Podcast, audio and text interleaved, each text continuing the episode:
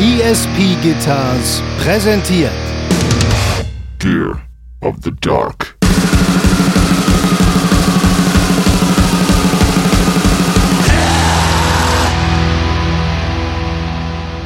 Du, ich habe gar nichts gegen. Ich habe Bon Jovi als Kind zwangsläufig dank meiner Eltern relativ viel gehört. Und du weißt ja, wie es ist, wenn man einen lange genug Guantanamo-mäßig äh, damit foltert, dann findet man es irgendwann auch gut. Man, man äh, entwickelt so ein Stockholm-Syndrom. Ja.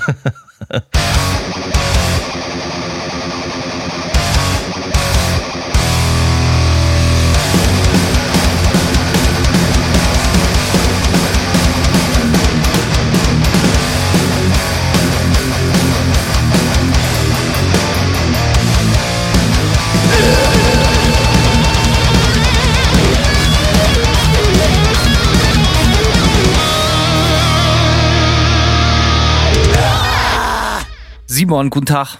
Hallo, moin. Wie ist es? Äh, sehr gut. Und bei dir? Auch sehr gut. Ich fühle mich gut heute. Es ist ein wunderschöner Freitag. Freitag ist immer gut. Das äh, ist richtig. Selbst bei so äh, Freizeit. Äh, Indianern wie Piraten.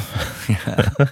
ja. äh, ich sehe, du hast dein Zimmer eingerichtet, endlich. Dein, dein, dein Arbeitszimmer, dein kahles Arbeitszimmer. Simon und ich sehen uns wieder über die Kamera. Äh, ist ein wunderschönes Wohlfühlzimmer geworden mit Teppichboden und tausend Platten im Hintergrund. Teppichboden gab es hier schon immer. Platten, ich habe endlich nach äh, sieben Wochen Wartezeit äh, ein Plattenregal äh, bekommen und äh, dementsprechend schon mal angefangen, mich hier noch ein bisschen mehr einzurichten. Aber es sieht jetzt auch, ich sag mal, du siehst jetzt die schmeichelhafte Ecke des Zimmers. Ähm, ich habe hier noch immer so rechts einen Plastiktisch stehen, äh, so, ein- so, so ein Falttisch Abartig. mit äh, meinem Plattenspieler drauf. Das ist natürlich, hat Das natürlich ist nicht keine- normal, wie du da leben musst. Also Nee. Hausen. Wir müssen ja von Hausen sprechen. Nee, das hat keine Zukunft. Ähm, aber, aber ja, wird langsam und ich äh, ja, fühle mich langsam auch einigermaßen zu Hause. Was gibt's Neues? In, äh, in, in, in, in, im äh, Nordwesten der äh, Vereinigten Staaten auf Amerika. Ähm, du, gar nicht so viel, gar nicht so viel los gewesen. Also ich, viel Arbeit, aber sonst ist irgendwie nicht viel passiert, muss ich sagen. Ich hatte mal äh, ein bisschen eine ereignislosere Woche, abgesehen davon, dass mir ähm, unser anderer Gitarrist von Nightmare äh, eine Gitarre geschenkt hat. Was, was denn da los? Ähm, der Keith, der hat ja so ein Signature-Modell von Schecter und äh, wir waren jetzt letztens da und haben mal äh, in seinem Storage rumgegraben, weil wir eine ganz alte Bariton-Klampe von ihm gesucht haben und da hat er irgendwie äh, einen Haufen Prototypen von seinem Signature-Modell äh, irgendwie rausgeholt und davon Solche Probleme möchte ich mal ja, haben. solche Probleme hätte ich auch gerne, einen Speicher voller Prototypen. Aber ja, hat er irgendwie rausgeholt und da war eine dabei, die sehr geil war. Und ich meinte so zu ihm, ja, ey, ist doch schade, wenn die hier unterm äh, Dings sitzt, hängen die doch irgendwo auf oder so. Ist ja auch ein, keine Ahnung. Hat ja, hat ja auch sein ganzes Leben verändert, tatsächlich, das äh, Release dieser Gitarre. Und ähm, ja, ich meinte so, häng doch auf oder so, ist doch ein geiles Showpiece. Und dann meint er so, nee, ich glaube, die sollst du eher haben. Oh, mir kommen die Tränen. So Ja. schön. Ähm, Max, kannst du das, kannst du mir auch mal eine Gitarre schenken, bitte? Äh, ich kann es versuchen, wenn ich, wenn ich irgendwann auch zehn Prototypen im Storage habe, dann Ja, wir müssen mal mit unserem Sponsor und Endorser sprechen, äh, mit ESP, mit dem guten Stefan so. Da Mhm. muss man langsam irgendwie anfangen, müssen wir hier über Signature-Gitarren nachdenken. Also ich bin mir sehr sicher, dass einige da draußen sind, die gerne die ESP Hanno oder die ESP Simon in den Händen, äh, Händen halten würden wollen. Ja, könnte man ja mal äh, in den Kommentaren dieser Ja, ja auf jeden äh, Fall. des äh, Social Media Kanals klären. Ganz genau. Äh, ja, das würde mir gefallen. Also wenn die dann äh, tatsächlich passiert, die Gitarre, nehme ich auch eine. Da würde ich mich sehr drüber freuen. Ja. Ich nehme auch äh, zum, zur Not eine von Simon. Ja, genau, so machen wir das. Wie findest du meine Soundqualität heute, Simon? Viel besser. Ja, nee, ich, die ist minimal marginal schlechter, aber ich musste heute meine Billo-Soundkarte benutzen, weil äh, in den letzten Folgen konnte man immer wieder so Klick- und Popgeräusche von meinem äh, äh, Audion Preamp wahrnehmen, der offensichtlich eine Macke hat und äh, wieder eine wunderbare Sache in den Vereinigten Staaten von Amerika. Wir in Deutschland äh, äh, äh, sind natürlich immer gewohnt, wenn irgendwas kaputt ist, dann schreibt man eine E-Mail hin, dann kriegt man das neu geschickt oder auf, auf Firmenkosten wird das dann zurückgeschickt und man kriegt es sofort erstattet oder so. Hier läuft das ein bisschen anders. Hattest du schon mal so Warranty Claims, Garantiefälle hier mit, mit Gear in den USA? Ähm, nee, immer nur relativ kurzfristige Sachen, dass ich vielleicht was geordert habe, was einfach nicht ähm, das versprochen hat, was ich mir erhofft habe. Und äh, das dann zurückzuschicken, wenn es relativ, Totale Scheiße. äh, wenn es relativ schnell ist, dann geht's eigentlich so. Also ich habe damit bisher. Aber Mhm. Der, der Unterschied ist also, dass du immer äh, selber bezahlen musst. So, ich musste schon zweimal, das ist der zweite Preamp. Ich habe ich hab einen anderen einen, einen Preamp und jetzt ist der zweite Preamp so, den ich zurückschicken muss. Und dann heißt es, ja, schick rüber, wir gucken uns das an. Wenn wir nichts finden können, dann kostet das 50 Dollar Servicegebühr und die, das Zurückschicken musst du auch bezahlen. Also du musst hin und rückschicken bezahlen. Es ist völlige Verarschung und das Schicken kostet dann jemals irgendwie so 50 oder 40 Dollar. Also nichts als Stress. Okay, das ist ziemlich ätzend. Also ich glaube. Das ist mega ätzend und es ist auch vor allen Dingen völlig undurchsichtig, wer sich drum kümmert. Audient ist eine, eine, eine, äh, eine US-Firma äh, nee, eine UK-Firma und der, die schreibst du dann an, die sagen, ja, hm, was sollen wir denn jetzt machen? Die sagen so, Alter, du kannst doch nicht Sachen verkaufen und dann nicht dafür gerade stehen. Mhm. Ja, dann schreib doch mal unseren US-Vertriebler äh, an und den habe ich jetzt angeschrieben, keine Antwort, Alter, völlig Arschlecken, totale Scheiße. Tja, dann weißt du ja, ab jetzt, äh, war, das der, war das der Preamp, den du mir empfohlen hattest? das war der Preamp, den ich dir empfohlen habe, der eigentlich auch wirklich geil ist. So, wir haben den äh, im Manta Kosmos auch für so Live-Aufnahmen und da hat der noch nie rumgezickt. Hm. Aber äh, man hat schon Pferde kotzen sehen. Egal, wir wollen jetzt uns hier gar nicht aufregen oder zu doll abnörden. Ähm, lass uns lieber was Schönes erzählen. Äh, wir haben, ich habe neulich mal im, im, im Social-Media-Bereich angeteasert, dass wir so ein paar Prototypen, so ein paar Beta-Versionen von Aufnähern, Gear of the Dark Aufnäher, äh, haben herstellen lassen. Und die Reaktionen, die waren wie, Simon? Scheinbar ziemlich spektakulär, würde ich mal sagen. Überragend. So weit können wir gehen. Also wir hätten nicht gedacht, dass euch das so gut gefällt. Und äh, die, die, die Forderung nach äh, Merch in Form von Aufnähern und T-Shirt wurde laut. Und äh, wir können noch nicht zu viel verraten, aber wir arbeiten dran. Also äh, ihr habt uns überzeugt, wir sollten auf jeden Fall mit was um die Ecke kommen. Fair enough, werden wir machen. Ähm, wir wissen, es ist ein bisschen schwierig, weil natürlich unsere Hauptzielgruppe irgendwie in Deutschland, Österreich, Schweiz verortet ist und wir sitzen hier beide im, äh, in den USA und wir wissen noch nicht so richtig, wie wir den Kram dann zu euch nach Hause kriegen sollen, weil hier, was kostet das hier mal eben so ein T-Shirt nach Deutschland schicken, sind wir eben so 25 Dollar oder so ein Scheiß. Ein T-Shirt wären 25 Dollar Versand. Digga, da fällt mir eine Geschichte ein. Ich habe nämlich gerade, ich habe die Geschichte neulich erzählt. Äh, Beth von, von Death Ride hatte ein Indian-Shirt äh, geordert. Habe ich das in der letzten Folge erzählt? Ich weiß nicht, ob du es mir erzählt hast oder in der letzten Folge erzählt hast. Das ist jetzt schwierig. Ja, wie auch sei, ich äh, schieße es nochmal zusammen. Der gute alte Beth, der äh, Schlagzeuger von Death Ride, hat äh, wollte unbedingt ein, ein, Shirt haben von der Band Indian. Sind dir natürlich bekannt. Mhm. Ähm, aber die schicken nicht nach Deutschland irgendwie und äh, der gemeine Ami ist ja relativ faul. Ja. Und äh, dann hat er es zu mir nach Hause geordert und ich habe es zu ihm weitergeschickt und das hat original 25 Dollar, die billigste Option. Äh, das zu schicken. Also das ist wahrscheinlich nicht so geil, weil dann kosten die T-Shirts äh, viel zu viel und deswegen müssen wir eine, also Freiwillige vor, die bitte die T-Shirts bei sich zu Hause ordern, äh, lagern wollen und bitte an die anderen äh, Gear of the Dark Fans raussenden wollen. Also, wir wissen noch nicht genau, wie wir es machen, aber wir kommen mit einer Idee um die Ecke. Mit anderen Worten, mit unseren Rockmillionen werden wir ein Fulfillment Center bauen. Die guten alten Rockmillionen. Ja, äh, wir werden ein Fulfillment Center bauen auf der Spitze des Berliner Fernsehturms und von da werden die dann verschickt. Oh, genau, so, so und nicht anders wird es gemacht werden. Ähm, wir müssen auch erstmal ein bisschen Geld sammeln, um die ersten äh, T-Shirts dann in Auftrag zu geben. Aber äh, apropos Geld sammeln, es gibt extrem erfreuliche Nachrichten äh, mit unserem halbherzigen äh, Ansporn, uns doch bitte Geld zu PayPalen äh, für Bier kaufen. Einige von euch sind der bitte wirklich nachgekommen und äh, wir sind gerührt. Also wir haben hier schon Tränen geweint heute äh, vor Freude und äh, das, das soll nicht unbelohnt bleiben, sondern natürlich gibt es jetzt ein paar Shoutouts an die Leute, die uns äh, so tatkräftig und finanziell unterstützt haben mit ihren äh, milden Gaben. Ja, auf jeden Fall. Simon, wer, wer war dabei? Hau raus die Namen. Ich habe hier eine schöne Liste. Wir haben, äh, ich fange mal an mit drei Leuten, die uns mehrfach Geld geschickt haben, unglaublicherweise. Ich fasse es nicht, leg los. Ganz vorne dabei Jan Hauser, äh, geiler Typ, vielen Dank.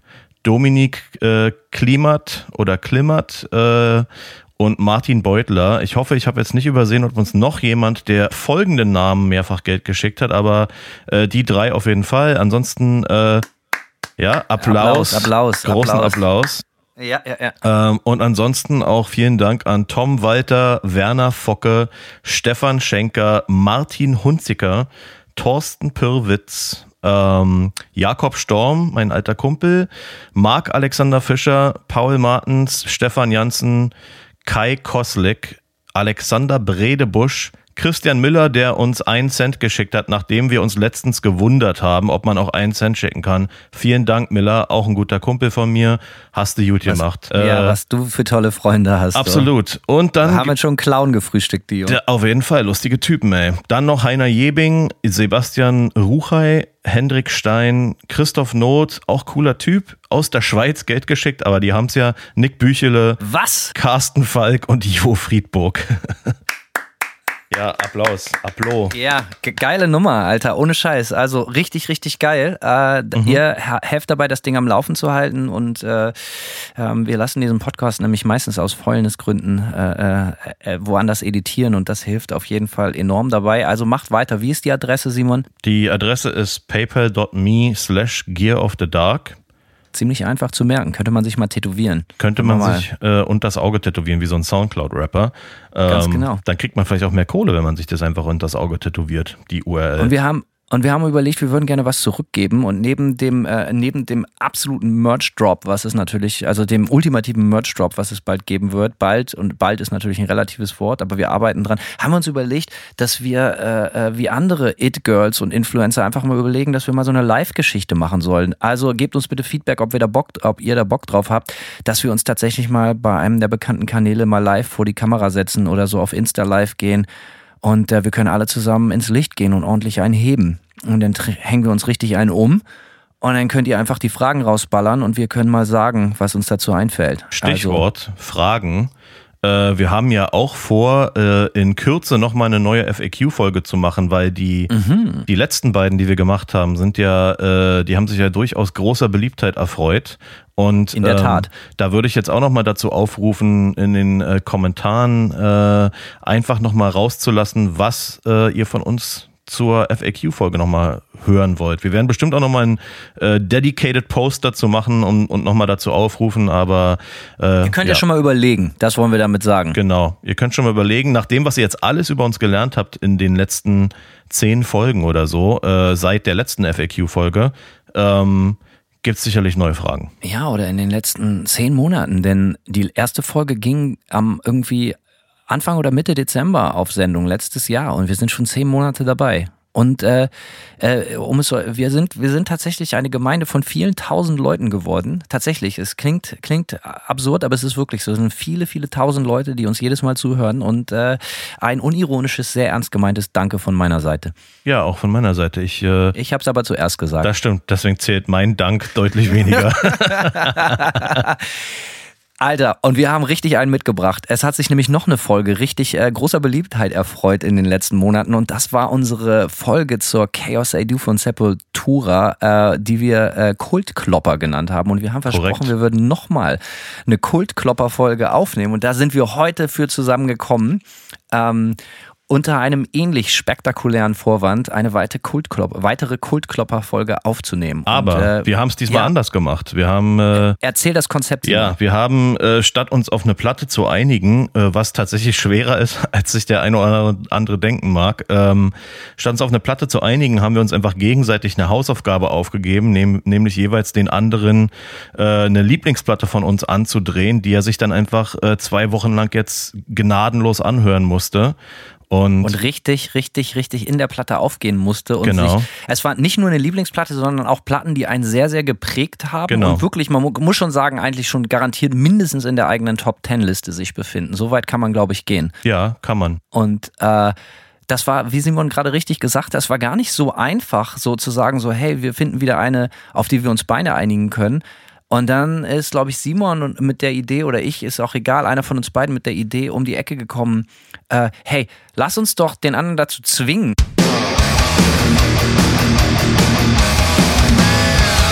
Also der jeweils andere musste die Platte dann bis zur absoluten Vernichtung äh, sich reintun, morgens und abends und nachts und auch dazwischen. Ähm, ja. Ja, Simon, dann äh, sag mir doch mal bitte, welche Platte du mir als Hausaufgabe gegeben hast. Ich habe dir als Hausaufgabe, äh, Gage, Hausaufgabe gegeben, Type O Negative, October Rust. Ja, Und äh, genauso cool wollte ich natürlich auch antworten und habe ihm eine meiner absoluten Lieblingsplatten als Hausaufgabe gegeben und das wäre Ugly Kid Joe, America's Least Wanted. Ei, ei, ei. Denkt über mich, was ihr wollt, aber ich meine, es ist doch auch keinem geholfen, wenn ich die Leute anlüge, indem ich hier so tue, als wäre ich genauso ein cooler Typ. Nein, ich bin halt ein Prolet. So.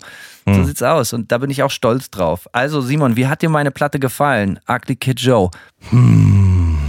Ich weiß Genau, gar ich nicht. finde, ob ich, ja. genau, lass uns das doch mal so aufziehen, dass wir erstmal generell so ein bisschen, erzähl doch mal so ein bisschen, Die Eindrücke. genau, das würde mich interessieren. Die ersten Eindrücke. Okay, äh, ich muss gestehen, dass Ugly Kid Joe, abgesehen von zwei Songs, äh, in meinem Leben komplett an mir vorbeigegangen sind. Ich habe die Band mir sonst nicht angehört. Ähm, und die zwei Songs, die wahrscheinlich auch die meisten von euch hör, äh, kennen dürften, sind äh, Everything About You, den kennt man aus Wayne's World und äh, mit zumindest äh, aus Wayne's World. Und dann natürlich das äh, Cats in the Cradle Cover. Ähm, Von? ah, jetzt fällt mir der Name nicht ein. Ich hab's, äh, ich wollte es noch aufschreiben. Islam. Ah, Cat Stevens. Äh, äh, Für, für, für, Entschuldigung, für dich immer noch Yusuf Islam. Ja, okay, alles klar. Sorry, sorry, Yusuf. Ähm, Also das Yusuf äh, Islam Cover Cats in the Cradle, äh, was äh, ich als Kind, glaube ich, äh, oder als Kind, als junger, sehr junger Mensch, als ich den Song das erste Mal gehört habe, dachte ich auf jeden Fall, dass es ein, dass, dass es ein Bon Jovi Song wäre und nicht Ugly Kid Joe. Oh, du äh, legst hier direkt harte Bandagen an, mein lieber Freund. Muss ich einfach also, so es sagen. gibt jetzt hier keinen Grund, direkt gemein zu werden. Aber gut, äh, fahr erstmal fort. Ja, äh, du, ich habe gar nichts gegen. Ich habe Bon Jovi als Kind zwangsläufig dank meiner Eltern relativ viel gehört. Und du weißt ja, wie es ist, wenn man einen lange genug Guantanamo-mäßig äh, damit foltert, dann findet man es irgendwann auch gut. Man, man äh, entwickelt so ein Stockholm-Syndrom. Ja. Ja, du hast mal in irgendeiner Folge auch erzählt, dass du auf einem Bon Jovi-Konzert mit deinen Eltern warst, richtig? Und die hatten ihren ganzen Rucksack voller Softgetränke. Genau, ja, die wir dann schön druckbetankungsmäßig. Gruß an meine Mutter, es ist, glaube ich, ihr Lieblingswort, Druckbetankung. Äh, ja. den wir druckbetankungsmäßig dann vor dem Konzert trinken mussten, ja. Ähm, Aber genau. weiter zu Ugly Kid Joe. Ja, Ugly Kid Joe. Ansonsten, ähm, ich muss gestehen, ich habe so ein bisschen was anderes, ich habe so ein bisschen was anderes erwartet eigentlich von der Platte. Ich muss doch gestehen, dass die mehr in den 80ern hängen geblieben ist, obwohl die Platte, ne, die Platte war von was, äh, 92? 92, glaube ich. Ja, genau. Also äh, die Platte klingt noch viel mehr nach den 80ern, als ich äh, erwartet habe, ehrlich gesagt. Es ist noch viel, viel übergeblieben von diesem, nennen wir es jetzt mal so Hair-Metal-Sound irgendwie, ähm, obwohl die Band schon, äh, pardon, versucht hat, das alles irgendwie zu modernisieren, aber ich habe so ein bisschen das Gefühl, das war so eine Phase, äh, kann man ja auch ganz klar sagen, es war so eine Phase zwischen äh, dem auslaufenden äh, 80 Sound so und dann zwei Jahre später kam die große Grunge-Explosion. Ich habe das Gefühl,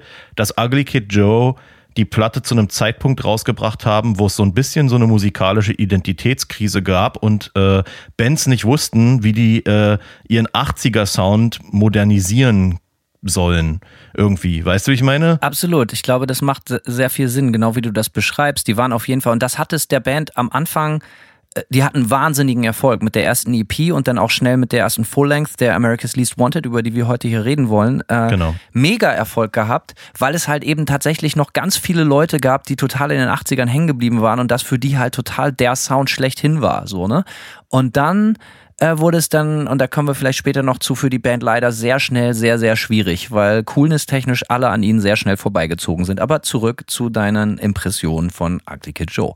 Ja, also diese Modernisierungsversuche drücken sich halt dadurch aus, dass es dann immer mal so ein paar funky Parts hat irgendwie und auch so, ich will jetzt, ich muss ganz ehrlich sagen, so ein bisschen schlimme, schlimme Rap, Rap-mäßige Elemente so, ja, also so, ich weiß nicht, ich habe hab grundsätzlich, ich habe kein Problem mit so äh, Crossover-Kram, ja, ich kann mir auch äh, die eine oder andere alte Rage Against the Machine Platte anhören, ohne eine Krise zu kriegen, allerdings war das hier großzügig. ja, ne? Nett, Großzügig. nett von mir, aber, ähm, aber das haben Ugly Kid Joe nicht ganz so geil hinbekommen, sage ich jetzt einfach mal vorsichtig. Witzigerweise steht hier auf meinem Zettel so ein paar Sachen, über, über die ich bei Ugly Kid Joe reden wollte, ist tatsächlich, Mhm. also ich stehe zu dieser Platte 110 Prozent und ich liebe sie über alles, so, ne? Aber bei mir, ich habe mir tatsächlich auch, die schwächsten Momente der Platte sind allgemein diese Momente, wo sie versuchen, so ein bisschen funky zu sein. So, die stärksten Momente, wo sie einfach rocken so und wo die Riffs einfach total geil sind und es geht nach vorne und es ist ja auch ultra catchy.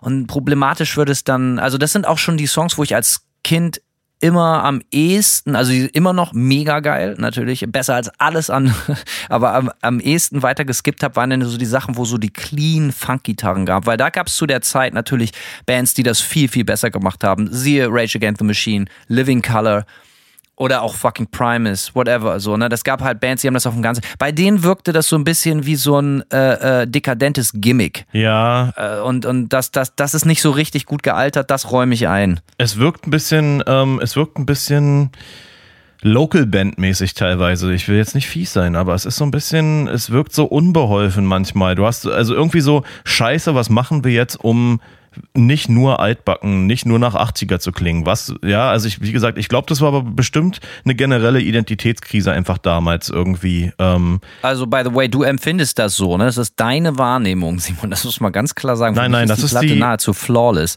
Das ist die objektive Wahrheit. Ja, okay. Nein, ist es nicht. Ja, ähm, nee, äh, das sind so meine, das würde ich jetzt mal sagen, so sind meine meine Grundeindrücke von der Platte so. Also ich habe ich hab mir doch ein bisschen was anderes vorgestellt.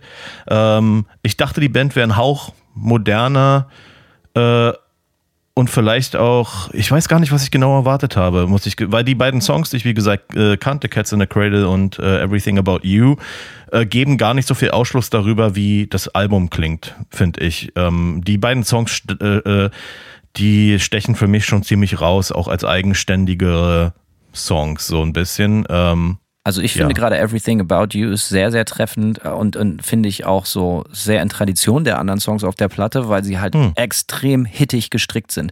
Jeder Song, und das musst du einräumen, so ist extrem hittig. So haben äh, n- äh, eine, eine sehr klare Hook, Mhm. die meiner Meinung nach auch gut im Kopf bleibt, aber gut, ich bin auch Fan. ja. Und ich muss auch nochmal ganz klar sagen, ich bin mir bewusst, dass Ugly Kid Joe Fan zu sein nicht das coolste der Welt ist. Aber hier ist die Sache, ja. Wenn du zehn Jahre alt bist, 1992, äh, da war das nicht so me medium cool, sondern da war das richtig cool. Da war das astreines Beavis und Butthead Material. Und Klar. alles, was bei Beavis und Butthead lief, war verdammt nochmal äh, heilig. Sorry. Äh, end of discussion. Nö, ich äh, würde auch keinen shamen dafür, außer dich vielleicht, aber ähm, nee, würde ich nicht machen. Ja, Ugly Kid Joe Shame. Äh, genau, Kid Joe Shaming, wer kennt es nicht? Großes äh, Gesellschaftsproblem. Aber äh, nee, äh, ich zur Hittigkeit muss ich ganz ehrlich sagen, ich finde, dass viele der Songs irgendwie kurz davor sind, Hits zu sein. Mir fehlen so ein bisschen die großen Momente. Das ist, ich ich denke dann immer so an, keine Ahnung, Guns N' Roses und für mich klingt es, ja, weil Guns N' Roses, ne, 80er Sound, die, der Spaß macht irgendwie, ne, brauchen wir uns nichts vormachen so. 80er Und Sound, der Spaß macht. ja, ja, genau. So 80er äh, Hard Rock, Hair Metal, Glam Rock, was auch immer, Mischmasch, der irgendwie, der irgendwie Bock macht. Aber, aber ich weiß nicht, ich habe das Gefühl, dass, dass Ugly Kid Joe sind fast für mich so ein bisschen ganz fies gesagt, wie Guns N' Roses ohne große Hits und riesengroße Momente.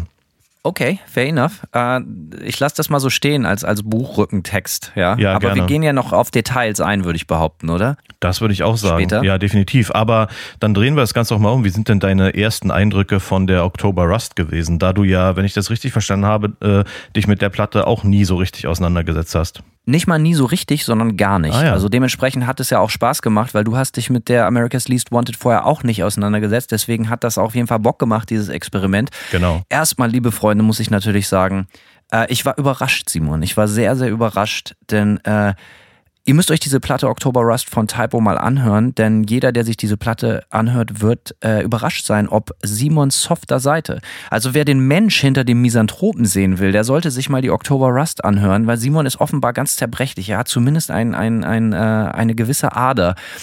Ich war total überrascht, wie poppig diese Platte ist. Nicht nur vom Sound, sondern wie weich die auch produziert ist. Und ey, es gab da echt so Momente, die Ja. Also hier ist der Punkt. So Typo Negative in meinem Book dürfen alles, ausnahmslos. T- Typo Negative ist für mich so eine Band, die ist unfickbar. So und äh, aber manche Momente, da weißt du halt echt gerade nicht, so gerade auf der Oktober Rust bist du jetzt bei Typo oder auf dem Soundtrack von Titanic, dem Film. So, ne? Es sind schon extrem kitschige Momente drauf. Also wirklich richtig heavy. Auf jeden Fall. Und ähm, aber wenn man Pete Steele kennt, ja, der für mich, und das habe ich mir auch aufgeschrieben, und wir reden dann auch noch über den Sänger von Ugly Kid Joe auch, weil da gibt es viele geile Stories. Auf jeden. Man kann es drehen und wenden, wie man will. Pete Steeles Stimme ist vielleicht, die vielleicht einzigartigste Stimme in Rock ever. So, äh, es gibt auch keinen, der nur close gekommen ist oder sonst was. Und vor allem, das gilt auch nicht nur für die tiefe Stimme, sondern auch, der kann ja auch sehr, sehr, sehr schön in sehr hohen Lagen singen. Was ich total krass finde. Also diese Ja, der Typ ist einfach unglaublich. unnormal. Die Range, die der Typ hat, ist unnormal. Und äh, ich habe die tatsächlich äh, für mich als, als eins der Highlights der Platte auch aufgeschrieben. Einfach die Vocal Performance auf der Scheibe ist für mich äh, umwerfend so. Ja, sehr, sehr, sehr, äh, wie sagt man, so, so divers. Also nicht nur so total so One-Trick-Pony, sondern er macht den einen oder anderen Vocal-Stunt. Ja. Und äh, ich kann verstehen, warum gerade in den 90ern sehr viele Frauen sehr, sehr doll verliebt in Pete Steele waren. Ja, ich auch. Er hat sich dann ja auch, ich weiß, das ist ein Evergreen, die Geschichte, aber auch nackt gemacht für das Playgirl-Magazin. Hast du die Bilder mal angeguckt? Ich habe mir die Bilder tatsächlich vor Jubeljahren mal angeguckt, aber ich habe es gar nicht mehr vorm Auge. ein, wirklich muss man ganz kurz so ganz objektiv sagen, ein, ein riesiger Mensch. Der Typ ist ja auch, viele wissen das nicht, aber wie groß der wirklich, wirklich ist. Und natürlich dementsprechend auch einen wirklich unnormal großen Penis. So, das ist wirklich, äh, ersch- also wirklich fucking scary. So, aber gut. Ähm, was sich an der Platte mir sofort aufgefallen ist, neben dieser unglaublichen Schönheit äh, der Popsongs, äh, der Kitschigkeit, schafft sie es trotzdem, so eine richtig geile Negativspirale in mir auszulösen. So, es ist halt so dieses, nicht nur so düster, sondern es ist halt so bittersweet, so schön. Und äh, Ja. wie dunkel die Platte dich in den Abgrund zieht, da schafft so schnell keine Suicidal Depressive Black Metal Band. Äh, das äh, gefällt mir extrem gut. Und gerade hätte ich diese Platte schon als Teenager entdeckt, sage ich ganz ehrlich, das hätte mir mit meinem latenten Hang zu Teenager-Depressionen wirklich gefährlich werden können, die Platte. Das ist wirklich eine Platte, um alleine kitschige, man, man ist 15 Jahre alt und man schreibt kitschige, äh, äh, äh, gedi schlechte Gedichte, zündet eine Kerze an und trinkt schlechten, billigen Fusel und weint allein in seinem Kinderzimmer. Und das für mich persönlich ist eigentlich der beste Soundtrack, den man sich vorstellen kann. Ja, krass. Klingt ja fast so, als würde dir die Platte gefallen haben. Ja, schon. So, und auf der Suche nach der, also ich, ich würde immer noch die Ugly Kid Joe Platte vorziehen. So. Aber äh, ich bedanke mich dafür, dass du mir die Platte nahegelegt hast. Und auf meinem, auf meiner Recherche oder während der Recherche zu der Platte habe ich dann natürlich auch viel auf YouTube gegoogelt und hast du oder geguckt und hast nicht gesehen. Und da findet sich, und das kann ich nur allen fe- empfehlen, auch dir, Simon, ein Studioreport von, als sie die von der Ja, Platte aufgenommen haben. Metaller. Von 95, ja, von, äh, genau, mit Markus Kafka. Ja. Und zwei Sachen, Sachen nochmal. Also Respekt an Markus Kafka. Du kannst über den Typen sagen, was du willst. Wie der schon so in den 90ern total flawless Englisch gesprochen hat, als der war da wahrscheinlich auch noch in seinen 20ern. Ja. Und äh, unglaublich respektvolle Interviews, richtig keine schrottigen Fragen. Und äh, das, Absur so, das Absurdeste an der ganzen Sache, das kam ganz normal im deutschen Musikfernsehen auf Viva. Ja, crazy. So, da, da war nicht hier Klingelton oder, oder äh, dies und das, Spotify. Ich weiß, wir wollen jetzt nicht so altbacken wirken. Aber Alter, in erster Linie hat, hat das die Auseinandersetzung mit der Platte und auch die Recherche zu der Platte gemacht, dass mir nochmal klar geworden ist, wie nostalgisch ich werde, wenn ich an die 90er denke. So, es, es, es wirklich, also ein, ein, an die Melancholie grenzende Nostalgie bei mir so. Und dafür möchte ich mich bedanken. Und wie gesagt, außerdem sagt, sagt, also ich war weggeblasen davon, auf ganz normalen Viva sitzt da halt Pete Steele und ein Studioreport, lief wahrscheinlich so ganz normal abends auf Viva. Und da sagt er außerdem, da sagt er ein Video an von seiner quote-unquote Lieblingsband ACDC und dafür hat äh, Pete Steele natürlich bei mir einen absolut, äh, absoluten Stein im Brett. Sagt dann aber auch total selbstverständlich nebenbei an, so, ja, checkt mal aus, eine andere Band von mir, äh, von Freunden von mir, die ich gut finde, das ist dann einfach mal Sand Vitus. Also, liebe Leute, die, Schmach der zu spät Geborenen, Simon und ich haben es miterlebt, aber äh, viele von, also es, man konnte ganz normal im deutschen Musikfernsehen ACDC, äh, Typo Negative und Sand Vitus innerhalb von einer halben Stunde gucken, ganz normal. Ja, crazy Sache. Ähm, und es ist mega, mega, mega schade. Also jeder, der die 90er hatet, ist mein persönlicher Feind. Das muss ganz klar sein. Ja, ich, ich bin auch, ich bin auch ein Romantiker, was die 90er angeht. Was, auch was so Fernsehserien angeht, ja. Wer mich kennt, weiß, Akte X ist so mein, Oh ja. der, der heilige Gral. 80er aber auch so, ja. Ich gucke jetzt gerade, äh, habe jetzt gerade angefangen, MacGyver von vorne zu gucken. Uh, sehr stark, sehr, sehr, auf jeden stark. Ja, ja, da bin ich auch Nostalgiker. Ich stehe ich steh drauf. Auch, äh, ja, den Studiobericht habe ich auch gesehen. Was mir daran auch positiv aufgefallen ist, ähm, oder was mich überrascht hat, ist, äh, und das spricht Markus Kafka ja auch so ein bisschen an, dass äh, Pete Steele mal so als, als äh, komplizierter Gesprächspartner galt vorher wohl, ja, äh, äh, bei, bei der Presse. Und äh, dass der in dem Interview äh, sehr höflich und zuvorkommend wirkt. Und ähm, vor allem setzt sich ja die Band dann auch noch hin und tut so, als wenn sie Songs nachspielt, so. Ne? Ja, also äh, wirklich, also extrem handsam, aber geil. Ein- Einfach Total, ja. richtig geile Profis halt. Einfach, hey, die Voll. Presse ist da, wir machen das jetzt mit, wir antworten hier auf die Fragen, wir wollen Platten verkaufen und wir verkaufen dann davon auch ein paar Millionen Piece. Und jetzt kommt nämlich der witzige Kracher hier. Äh, ich bin ja so ein Typ, ich gehe dann sehr tief in die Recherche. Und äh, was interessant ist, diese besagte Negativspirale, so diese Dunkelheit der Platte, das kommt bei dem Deutschen, dem gemeinen Deutschen natürlich sehr gut an. Denn die Platte ist hier tatsächlich auf 5 geschartet, äh, 96 und in den USA nur auf 42. Ja, krass, ja. Das muss man sehen. Also, und Typo Negative, die waren ja in den 90ern nicht weniger als riesig in Deutschland. Riesig. Mhm. Und äh, ja, und äh, nicht, man muss sagen, zu Recht. Ja, auf jeden Fall. Ja, doch, äh, das, das äh, fand ich auch sehr geil, dieses Viva Metalla Special und Markus Kafka zu sehen.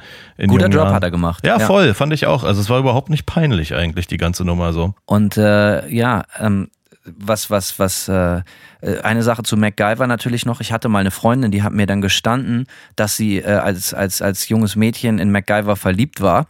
Hm. Und ich, äh, meine Reaktion war einfach, ja, absolut verständlich, kann ich total nachvollziehen. Ja. Ich wüsste, ich könnte mich, äh, ich könnte, wenn MacGyver jetzt hier ankommt, dann äh, wärst du weg. Das ist mir vollkommen bewusst. Ich kann mich mit MacGyver nicht messen. Und ich kann mich mit allen messen, aber nicht mit MacGyver. Du hättest dir vielleicht einen Fokuhila wachsen lassen können. Ja, ist ja nicht zu spät. Das stimmt wohl, ja. Es ist nie zu spät. Aber gehen wir mal ein bisschen ins Eingemachte. Du hast gesagt, so man bei den 90ern, du wirst so direkt so nostalgisch und so. So ging das bei mir beim Hören, ging das mir beim Hören der Platte ganz genauso. Und äh, bevor wir jetzt auf Details der Platte eingehen, würde ich gerne ein paar Querverweise droppen. So, ne? äh, was mir nämlich aufgefallen ist, sind, sind so ein paar Sachen, die total, wie sagt man, charakteristisch für diese Platte sind. Und da gehören zum Beispiel die ganzen Elektrospielereien zu. Das ist für mich Ja. der, Sch- das, was am wenigsten gut gealtert ist, der Platte. Manche Sachen sind nicht weniger als genial, finde ich, und manche Sachen sind sehr, sehr, wirken für mich so ein bisschen überladen und sehr, sehr gewollt. Äh, das muss man echt mögen und manches davon altert nicht sonderlich gut. Ähm, muss man auch ganz klar die Frage stellen, wie viele geile Bands mit Keyboard kennt man eigentlich? Das sind nicht so richtig viele, dachte ich.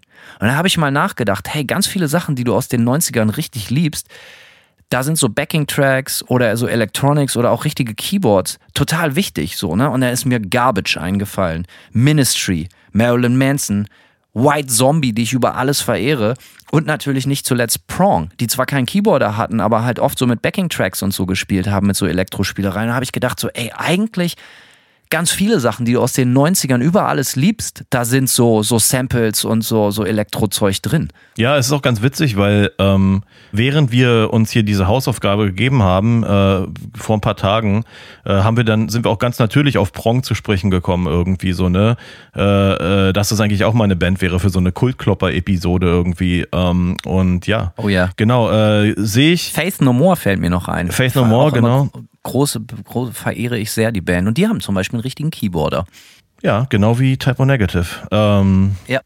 Genau, und Fear Factory, mit, äh, die ja für mich eine große Band gewesen sind, äh, hatten natürlich auch extrem viel Keyboard und Soundscapes und Samples und Wie stehst du denn dazu bei der, bei der besagten Oktober Rust Platte? Wie findest du die Electronics da drin? Ähm, also ich muss erstmal eine Sache sagen. Ich höre die Oktober Rust gar nicht oder selten traditionell heißt. Ähm, es sind ja auf der Platte relativ viele so Interludes und so Laberparts und sowas, so ein komisches Zeug Da drauf. habe ich auch noch was zu sagen. Ja, aber du Ja. erstmal. das finde ich alles ziemlich Panne und belanglos irgendwie. Das ist so ein bisschen Teil der, des Humors der Band, aber ähm, da, da kriegen sie mich nicht so richtig mit. Und ähm, diese, ich, wenn ich die Platte digital höre, ähm, lösche ich immer die, also ich habe mir eine Playlist von der Platte gemacht, die ich regelmäßig höre, wenn ich das Album hören will. Und da habe ich erstmal einen Haufen Songs rausgeschmissen. Ich muss mal kurz gucken, welche das sind. Ähm, habe ich mir nämlich mal notiert. Song 12 zum Beispiel. Wahrscheinlich. Diesen, diesen Song mit diesem ganz, ganz, ganz langen Titel. Da ist mir nämlich auch eingefallen, diese Skits und Interludes, die altern nicht sonderlich gut so. Und da habe ich mich Richtig, gefragt, ja. so, das ist so richtig sehr, sehr 90s und das ist, also ich finde so Skits und Interludes geil, wenn die ein geiles Instrumental anteasern, aber dann wirklich nur so auf so Hip-Hop-Platten, gerade so East Coast-Geschichten. Da finde ich das total geil. Da gehört es auch total zum Vibe. Bei der Oktober Rust ist es, finde ich sogar, dem Vibe abträglich, weil die Platte hat so eine, Mega. die hat so einen krassen roten Faden, roten Faden musikalisch und was auch dem Vibe abträglich ist und das ist mein einziger, mein einziger richtig großer musikalischer Kritik, Kritikpunkt oder ja, weiß ich gar nicht, ob es ein Kritikpunkt ist, aber ich habe auch aus meiner Playlist rausgelöscht My Girlfriend's Girlfriend. Äh, der Song ist wenn man den ganz einzeln hört, zwar ganz nett so äh, und auch irgendwie ein Hit. Allerdings finde ich den im Albumkontext irgendwie Panne, ähm, weil ja sonst alle anderen Songs total ausufernd, episch, lang, äh, äh, also wirklich auch bis aufs Letzte ausgereizt sind und alles hat diesen super, hat so diesen super Kitsch-Faktor irgendwie und der Song ist halt irgendwie eher so, so ein bisschen lustig fast so und ich Weißt auch, du, was ich dazu geschrieben habe, Simon? Sorry, sprich zu Ende, sorry. Ja, nee, das ist, äh, das ist es eigentlich auch schon. Also ich finde der Song, ich finde My Girlfriend's Girlfriend äh, sticht einfach irgendwie auf eine Art und Weise raus, dass ich den, der ist eine Vibe-Bremse, genau wie diese Interludes. Und das habe ich alles knallhart aus meiner digitalen Playlist rausgelöscht und ich höre nur den Kitsch. Weißt du, was ich mir für My Girlfriend's Girlfriend aufgeschrieben habe, ist, äh, dass ich finde, und das wirst du dem Song zugestehen müssen, dass das irgendwie so eine Blaupause für modernen Gothic Rock geworden ist. So, ne? Ganz viele Sachen, die danach kamen, basieren auf denselben Keyboard-Sounds, auf derselben, auf denselben auf derselben Songstruktur und sowas. Äh, mir macht der Song ein gutes Gefühl. Ich habe das Gefühl, ich habe so eine geile, heilige, heile 90er-Welt. Äh, und ich weiß, dass der auch in Bremen äh, von, meinem, von meinem Kumpel Irinsch, äh, Manta-Drummer, der auch ein bisschen älter ist, äh, äh, früher in jeder Alternative Disco rauf und runter lief, so überall. Und ich habe mir witzigerweise aufgeschrieben, das ist der letzte Satz. Hey, Simon, Fragezeichen, ist das uncool, den geil zu finden? Ist der Song Type O Negative Smells Like Teen Spirit? So, und ich glaube, so, so ist es. Man hat ihn als richtiger Typo-Fan vielleicht ein bisschen über. Hä? Kann schon sein, so. Also ich finde ihn, ich finde den Song, wie gesagt, gar nicht unbedingt uncool. Ich finde aber, ich bin aber, wenn ich die Platte hören will, selten in der Laune dazu, diesen Song zu hören. Es gibt aber auch Type O Negative Songs, äh, da gibt's mehrere. Ja, ich finde zum Beispiel Black Number One von der Bloody Kisses, was ja so der Band, der, der Überhit der Band ist so. Das ist auch so ein Song, da gibt's eine Single-Version von irgendwie, so ein Single-Edit, der kürzer ist als die Album-Version. Und ich höre zum Beispiel diesen Single-Edit von dem Song total gerne. Das ist die Version aus dem Musikvideo. Der ist halt kürzer irgendwie und äh, da reiht sich auch so ein bisschen My Girlfriend's Girlfriend ein. Ähm, ich finde den Song nicht uncool, aber äh, wenn ich die Oktober Rust hören will und in dieser romantischen äh, Gothic-Pop-Stimmung äh, und in dieser Epik äh, irgendwie mich sühlen will, dann passt der Song nicht ins Konzept. Ich persönlich habe mich mit Typo Negative auch, muss ich ehrlich gesagt, und deswegen war die Vorbereitung auf diese Folge auch so spaßig, nie wirklich auseinandergesetzt. So erst in jungen, eigentlich erst, nachdem ich viel mit Simon Zeit verbracht hat, der immer sehr viel gesagt hat, dass Typo für ihn immer wichtig waren. Äh, und dann, ich kann mich erinnern, dass halt eben auch äh, Erinsch, der Manta-Drummer, mein, mein, mein Freund Erinsch, halt immer viel über Typo gesprochen hat. Und äh, der hat immer irgendwie coole Stories über die Band losgelassen. Und äh, da habe ich ihn jetzt auch eben noch kurzfristig gefragt, sag mal, Du hast doch die eine oder andere Story zu, zu, zu Typo Negative. Sag doch mal an, was dir einfällt und äh, lass doch mal anhören, was er zu sagen hat. Moin, Gear of the Dark, hier ist Irin von Manta. Ich höre gerade, die Thematik äh, ist diesmal Typo Negative von einer Seite. Äh, ich habe diese Band ja tatsächlich äh, Ende der 90er ganz schön gefeiert und hatte das Glück, sie auch tatsächlich 1997 einmal live zu sehen. Und das hatte mich damals zu jungen Jahren junge Jahre, ja gut, wahrscheinlich war ich da 41, 42, auf jeden Fall sehr jung, äh, doch stark beeindruckt, dass äh, diese Band auf der Bühne doch sehr, sehr viel Präsenz geboten hat und Pete Steele ähm, tatsächlich ein paar witzige Sprüche drauf hatte. Ähm, es war nämlich so, dass äh, auf diesem Festival, das gibt's ja immer, das gab's ja früher sehr, sehr oft, dass Leute da auf der Bühne äh, stehen und äh, Leute im Publikum diese, dieser Person immer einen Mittelfinger zeigen, um sozusagen zu provozieren oder zu gucken, was was der Artist auf der Bühne so darauf reagiert. Ähm, diesen Fall hatten wir damals auch. Und äh, Pete Steels trockener Spruch war einfach, hm, ich kann da nur drüber lachen. äh, du hast bezahlt, um hier reinzukommen und zeigst mir den Mittelfinger, ich krieg hier 1000 Deutschmark für jede Stunde, die ich hier anwesend bin und hat gelacht und äh, alle anderen haben auch gelacht. Ähm, und dann hat er tatsächlich, also Pete Steele hatte bei den Konzerten, glaube ich, immer eine Flasche oder mehrere Flaschen Rotwein auf der Bühne und auch äh, ein paar Flaschen Whisky. Da hat er gesagt, Schluck aus seiner Whiskypulle genommen und gesagt, so, ich möchte meinen Whisky mit euch teilen und hat diese Glasflasche einfach ins Publikum geworfen, was wahrscheinlich heute auch gar nicht mehr denkbar wäre. Aber damals in den 90ern äh, war das, glaube ich, gang und gäbe. Ja, schöne Grüße. Tschüss. Ja, geile Nummer. Grüße zurück. So sieht's aus. Also und die Geschichte hat er mir nämlich äh, hat er mir nämlich oft erzählt früher und äh, ich war immer neidisch, dass ich nicht dabei war und jetzt ja, konnten wir die Geschichte nochmal mit allen Hörern teilen. Also vielen Dank, Erich. Es ist auch ganz geil. Ähm, ich habe in der Recherche für die Episode auch äh, ein ganz witziges Zitat von ihm gelesen. Und zwar, ähm, dass sie durchaus natürlich auch vor Leuten gespielt haben, die sie überhaupt nicht geil fanden, so, ne? Und dann kam halt so aus dem Publikum so You Suck äh. Und Pete Steele hat wohl äh, irgendwann mal gesagt, äh, äh, Yeah, but we suck better now. ja, das, äh, du, du kennst das ja, ne? Du bist selber kein Sänger oder kein Frontmann, aber äh, du musst einen Frontmann nicht nur an seiner geilen Performance oder Stimme oder seinen Fähigkeiten am Instrument messen, sondern du musst gucken, wie gut ist er ein, also wie gut funktioniert er als Entertainer. Und ein Entertainer muss sich daran messen lassen, wie spontan er ist.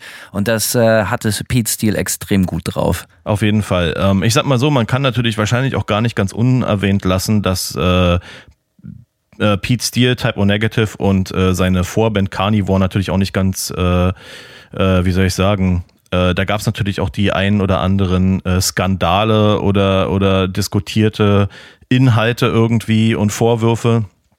Und ich würde schon sagen, dass der, dass der auch ein kontroverser Charakter war. Allerdings, wenn man sich auch so ein bisschen die, äh, gesamte Geschichte der Band auch reinzieht. Es ist, es ist immer so ein bisschen schwer für mich auch zu unterscheiden äh, und es war für Leute immer schwer zu unterscheiden, wo bei Pete Steele und bei Type O Negative und diesem ganzen Kosmos der äh, Humor endet und der Ernst anfängt äh, und so weiter. Also es ist natürlich. Und umgekehrt. Ja, richtig, genau. Es wurde natürlich extrem viel mit schwarzem Humor gespielt und äh, wie er ja auch in diesem Metaller-Interview gesagt hat, äh, auch äh, Kafka hat ja durchaus äh, irgendwann mal eine etwas kritische Frage gestellt und auch da äh, kam halt so mehr oder weniger, ja, naja, äh, es ist, äh, wir sind eine Rock'n'Roll-Band und im Rock'n'Roll geht es darum, Leute anzupissen. So ähm, kann man kann man drüber denken, was man will. So ähm, ja, ich, ich, kann, ich kann nicht beurteilen, wie viel an den kritischen ähm, Meinungen zu Typo Negative oder zu Pete Steele dran ist. Äh, ich würde sagen, man kann das einfach so, man kann das schon so, äh, ich kann mich damit so, persönlich kann ich mich damit so arrangieren, es ist ein kontroverser Charakter ähm, und ja, äh, es ist ja auch nicht gerade gut geendet für ihn, muss man ja auch noch dazu sagen. Da kamen ja noch diverse äh, äh, Suchtprobleme dazu, Psychosen. Er hat sich, wurde ja irgendwann eingewiesen in, in eine Klinik von seiner Familie und sowas. Also auch schon äh, während er in Typo Negative war, während die Band groß war. So, da gab es ja auch echt äh, große Abstürze, Tragödien in seinem Leben. Und, äh, Aber er hat sich gefangen und wohnt jetzt bei mir nebenan und ist ein total netter Typ. In welchem Friedhof, welcher Friedhof ist denn bei dir nebenan? Simon, ich habe eine Frage. Du als Ästhet, als Gitarrenspieler. Äh, mhm. ich, ich würde gerne was zu dem Gitarrensound sagen, der Platte. Sprich. Ähm, da bin ich sehr gespannt, was du davon hältst, weil ich finde den ganzen Gitarrensound, der sich durch die Oktober Rust Platte zieht, ex. Ich meine, ich finde den Gitarrensound von, von Typo Negative grundsätzlich weird, aber ich finde, ja. auf dieser Platte ist das nochmal ganz, ganz offensichtlich. Der ist extrem 90er Jahre mäßig und ich finde den ultra künstlich, eine ganz komische Frequenz, die die Gitarre die ganze Zeit abfeuert. Und grundsätzlich auf der Gitarre sind so konstante, dezente Modulationen, so Chorus drauf, Flanger drauf. Äh, hört euch mal, wie heißt der Song? Be My Druidis, spricht ja. man das so aus? Ja. Äh, da, da finde ich, hört man das so richtig doll, was ich meine. Wie stehst du dazu? Ähm, also so grundsätzlich ist es ein sehr weirder Sound. Man kann allerdings auch total schwer zwischen, manchmal zwischen dem Bass und äh, der Gitarre unterscheiden. Der Bass äh, also fungiert ja auf der Platte gar nicht unbedingt als Low-End-Instrument. Die Platte hat auch kein, kein so richtiges Bassfundament eigentlich, die Produktion, ja. Ähm, äh, und ja, der Bass ist auf jeden Fall, der Bass klingt, finde ich, sehr oft wie eine, eher wie eine Gitarre, wie so eine Out-of-Face-Gitarre mit, mit äh, Fuzz, Flanger, Chorus irgendwie drauf, so. Und äh, ja, und die Gitarren sind oft total schwer zu orten. Und ich glaube, da ging es der Band tatsächlich auch drum, die wollten so eine richtige Keyboard-Vibe-Platte machen, so, ja. Ich, Das haben sie geschafft. ja, total. Und so klingen auch die Gitarren. Die Gitarren klingen so, so total weird moduliert irgendwie. Und ich glaube tatsächlich, dass, äh, dass das Teil ganz klar Teil der Ästhetik war so. Und für mich, äh, ich höre die Platte nicht als, als Gitarrist, ich höre die einfach als Musikfan so. Und äh, klar, wenn ich den Gitarrensound objektiv bewerten müsste, würde das Ergebnis wahrscheinlich nicht so dolle ausfallen, aber es stört mich null. Aber das ist echt voll krass, ne, dass die Band wirklich da keine Gefangenen gemacht hat und an ganz vielen Stücken und Momenten, Parts dem Keyboard mehr Raum eingeräumt haben als den Gitarren. Die Gitarren spielen teilweise eine untergeordnete Rolle und das ist echt total selten. Es gibt viele Bands mit Keyboards oder Elektrospielereien, aber bei der Typo-Platte ist es tatsächlich so, dass sich ganz viel um die Keyboard-Melodien herumbaut. So, ne? Und deswegen finde ich, klingt das so strange. Und ich sage nicht mal, dass das weird klingt, sondern wirklich extrem bemerkenswert, also eigenartig, so im positiven Sinne, aber halt sehr, sehr weird. Was hältst du denn von dem Gitarrensound auf der Ugly Kid Joe-Platte? Ja, ich würde sagen, solider 80er bis früh 90er Gitarrensound so. Also der fällt mir. Ich finde, ich finde generell die Produktion der Ugly Kid Joe Platte ist irgendwie ähm, zeitgemäß für die Ära, in der sie rauskam, so. Aber ich finde gar nicht, dass die Platte jetzt bemerkenswert produziert ist. Äh, ja, die klingt jetzt nicht gigantisch groß, finde ich. Ziemlich Vanilla, so Middle of the Road. Genau, es ist alles sehr, sehr, ja, Middle of the Road trifft's auf jeden Fall. Die, die, die Produktion ist nicht gefährlich, es ist keine extreme Charakterproduktion. Die Platte klingt einfach äh, ganz gut so für die Zeit. Ja, ich weiß, was du meinst. Das ist mir auch schon als, als, als sehr junger Mensch aufgefallen, dass das, äh, aber dann wiederum fand ich das, habe ich das immer so gewertet, ja, das, also, da, weißt du, das sind halt keine, keine Typen, die irgendwie so ein bisschen das Image vertreten müssen, sondern für mich war das einfach eine feel-good Rock'n'Roll-Band, so, weißt du? Ja, klar. so erbärmlich das vielleicht auch klingen mag, ich mochte genau das halt immer total gern. Und ich finde diesen Gitarrensound bei der Ugly Kid Joe, der ist äh, wirklich, das, man, man hört so, das ist gerade die Zeit, wo das losging mit den ganzen Rags. Ja, Und was ja bei Typo, was bei Typo natürlich, glaube ich, wenn ich richtig informiere, auch eine große Rolle spielte. Also ich kann mir vorstellen, ich weiß es nicht, aber der Gitarrensound klingt auch so, als wenn der äh, wahrscheinlich Transistor aus dem Rack äh, gefeuert ist mit tausend, äh, äh, äh, was weiß ich, äh, wie heißen, hießen die früher? Rocktron, Rock, Intel, Intelliflex, Repliflex, wie diese ganzen Dinger alle hießen so. ja, es ist schwer rauszukriegen. Ich habe auch echt versucht, ein bisschen, ne, ich habe auch äh, mir erhofft von diesem Metaller Studio Bericht, dass man vielleicht ein bisschen was sieht, aber Leider nein. Äh, es ist wirklich, äh, es ist wirklich schwer rauszufinden, was die genau benutzt haben auf ihrer Platte ähm, und für die Produktion. Aber ja, gehe ich mit. Es hat, es hat alles. Weißt du, die Gitarren klingen manchmal fast wie, äh, wenn man äh, einen Amp fährt ohne Cabinet. ne, weißt du, was ich meine? So diesen DI, DRI Zerr-Sound bei Typo Bei welcher Negative. Band? Typo Negative. Bei Typo jetzt, ja. findest du, okay, ich, Ja, ich so hätte bisschen. aber, aber ich finde, der klingt halt so ganz soft. Also ja, also man muss das halt mögen so. Und Mhm. ich, was ich bei der Ugly Kid Joe mag, ich stehe aber auf diese, guck mal, auf, es gibt ja viele Hair Metal Sachen, die ich richtig geil finde. Und äh, Ja. deswegen fand ich die Platte auch wahrscheinlich von Anfang an gut und hat mir so viel bedeutet als Kind, äh, weil dieser Gitarrensound auf der Ugly Kid Joe ist ein, ein laufend ein wandelndes Klischee. Der ist halt so richtig. Aber das liegt auch daran, wie die beiden spielen. Ich finde, dass die Riffs auf dieser Platte, wenn man solche Mucke mag, nicht weniger als der absolute Wahnsinn sind. D- Grenzt für mich an Perfektion. Und ich muss auch sagen, dass mir, glaube ich, nie wirklich bewusst war, wie sehr das Gitarrenspiel von Ugly Kid Joe mein eigenes Gitarrenspiel beeinflusst haben. Oh. Es ist halt eben, ja, ja, unbedingt. Es ist halt alles sehr rund, sehr Rock'n'Roll. Man sollte man sich den Song äh, äh, Don't Go anhören. Da wird das sehr offensichtlich. Ich finde, das sind perfekte Gitarrenlicks. Äh, der Sound hat mich lange geprägt. Diese, du weißt so, diese ganzen äh, Flageolet-Töne, wie nennt man das? So, biüb, so, weißt du, und das Ja. alles gepaart mit einer guten Portion Hall und Delay drauf. Äh, aber doch trotzdem irgendwie relativ trocken, der Gitarrensound. Und äh, ich bin ja großer Fan vom Konzept Powerstrat. Und dafür war ein Ugly Kid Show komplett bekannt.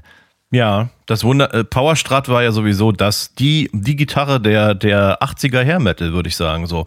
Ja, ja. Ja, Aber wie stehst du zu Powerstrat? ja, finde ich cool.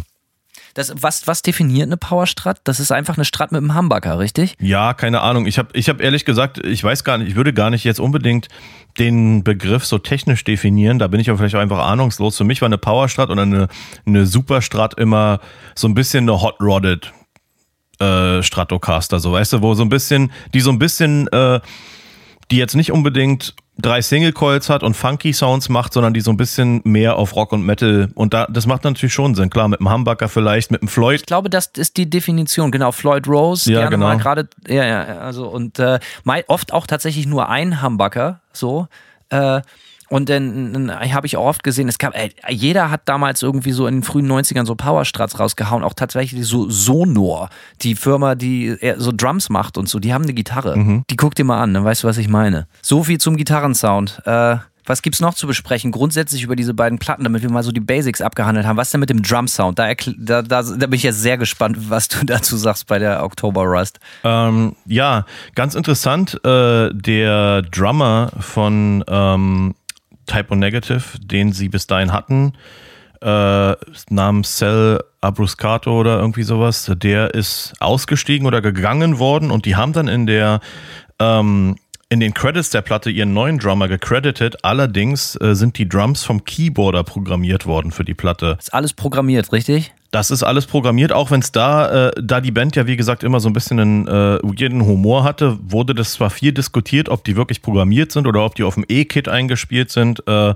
und die Band hat ja auch gerne oft ihre eigene Musik als, äh, als Schrott. Ja, also selbst das dieses äh, äh, Typo Negative Longsleeve, was ich hier gerade trage, da ähm, ist äh, irgendwie so ein Statement von der Band drauf, was die eigene äh, Kunst quasi klein macht. So, Äh, von daher ist es immer solche Sachen haben immer für Mythen gesorgt bei Typo Negative irgendwie, weil die Leute sich dann doch immer gefragt haben, ja, ist das jetzt wirklich so? Haben die die Drums programmiert oder sagen die das nur, äh, um Scheiße zu erzählen? Aber äh, es ist, ich habe viele, Klingt schon sehr programmiert. ja, es klingt sehr programmiert und ich habe jetzt auch neuere Interviews gesehen, äh, wo die Band jetzt äh, ne, nach Pete Steels Tod und so weiter ja nicht mehr in Character sind sozusagen. Und auch da wurde auf jeden Fall mehrfach gesagt, dass die Drums äh, programmiert worden sind. Von daher würde ich sagen, kann man das für bare Münze nehmen. Wie finde ich das? Ähm, ich finde es völlig okay bei der Platte, weil die eh so ein 80er, so eine 80er Soundästhetik hat. Die hat so diesen, ähm, ja, ich will jetzt nicht übertreiben, aber fast so wie Tears for Fears oder so, so einen ätherischen,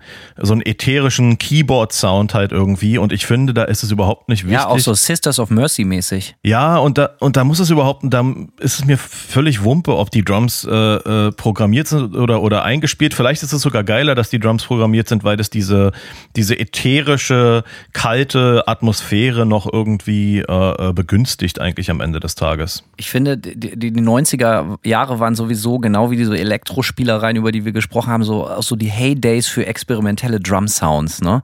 Das haben ja wirklich, wirklich viele Bands gemacht. Manche haben das ganz gut gemacht, aber andere, andere Platten aus den 90ern hört man sich an und es es ist einfach nicht weniger als fürchterlich. Ja. So, ne?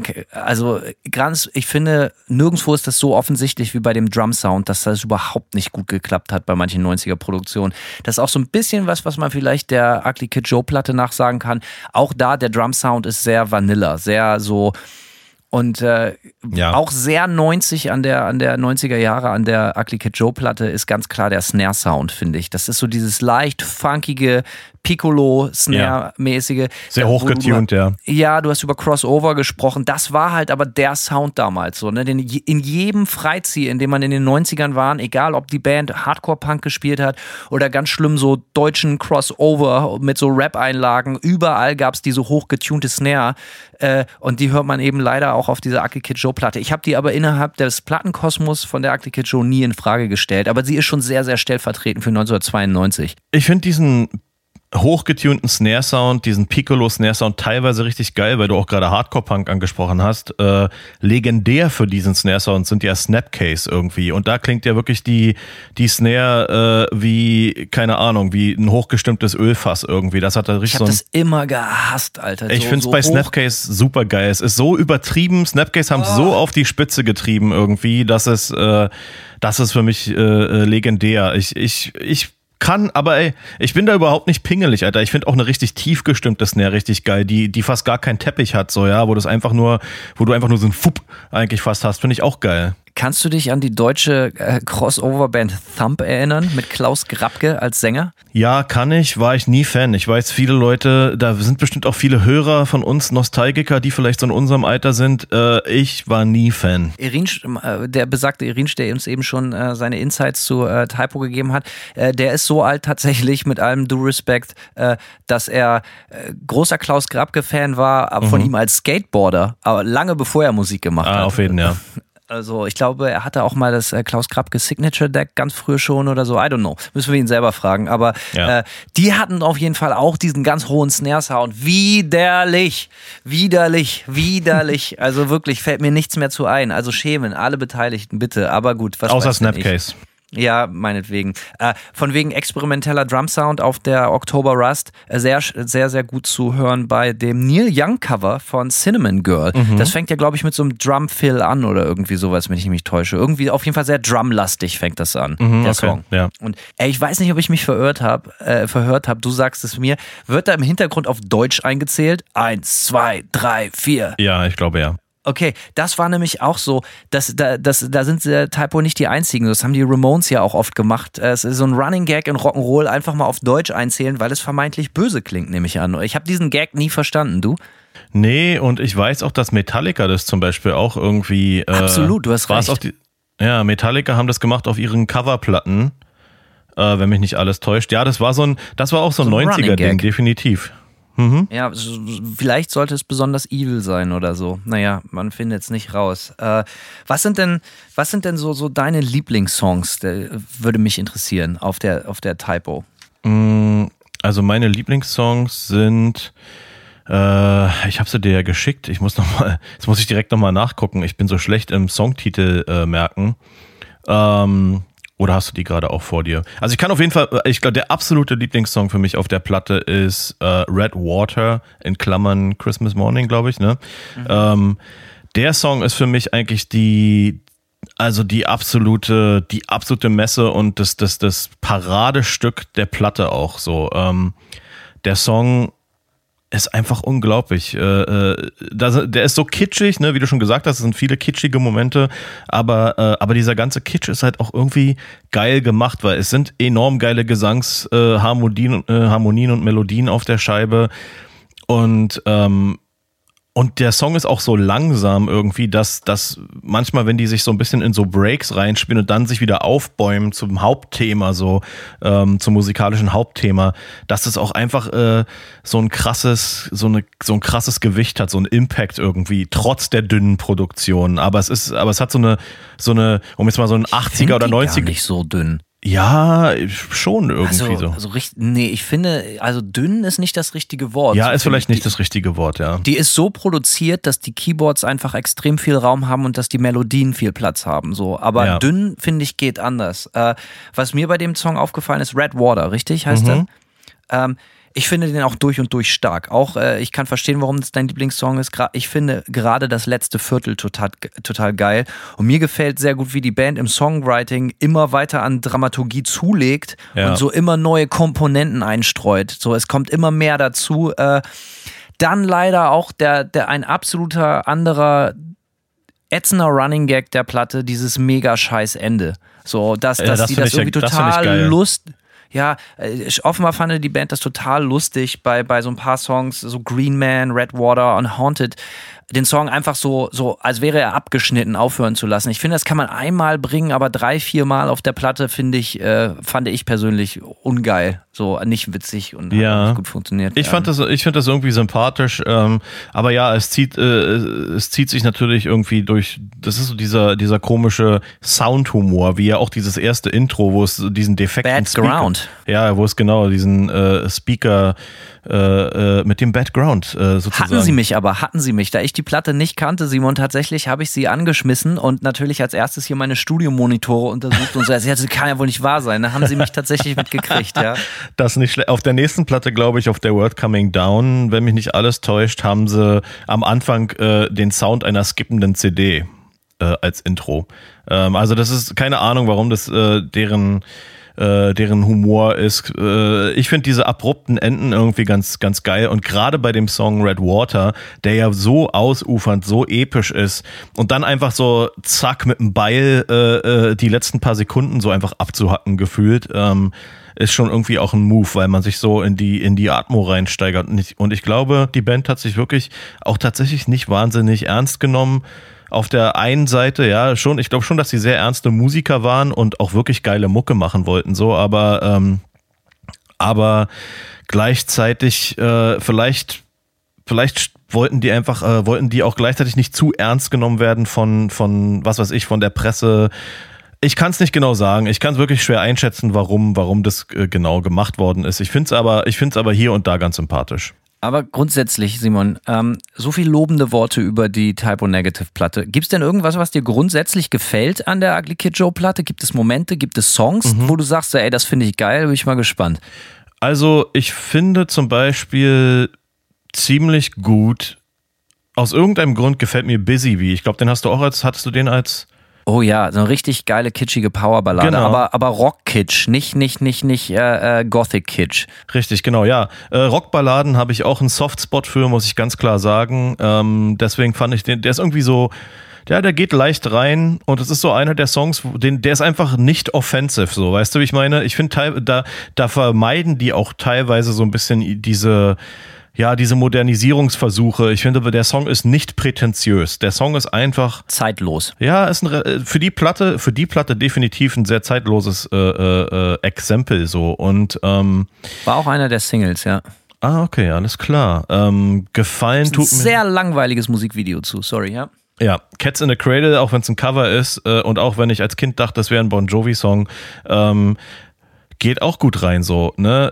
Aber da ist natürlich das Original halt auch geil so. Ähm, und die Band hat nicht, mal abgesehen davon, dass die dem Song so eine 80er-Balladen und so ein Bon Jovi-Vibe übergeholfen hat, hat die Band ja jetzt nicht viel am Song verändert grundsätzlich, aber ähm, für mich geht der Song gut rein und ich habe auch Erinnerungen daran, wie ich als Kind äh, den im Radio gehört habe, so, weißt du, von da so als, als junger Mensch so und ähm, ja, wohl, ich würde sagen, dem Song bin ich sehr wohlwollend gegenüber. Ähm, Everything About You zum Beispiel, weiß ich nicht. Guter Chorus natürlich, frisst sich total ins Gehör äh, und es ist dann auch der Song langfristig, der mir im Ohr geblieben ist, natürlich irgendwie auch jetzt, wenn wir die, wenn ich die Platte mehrfach gehört habe.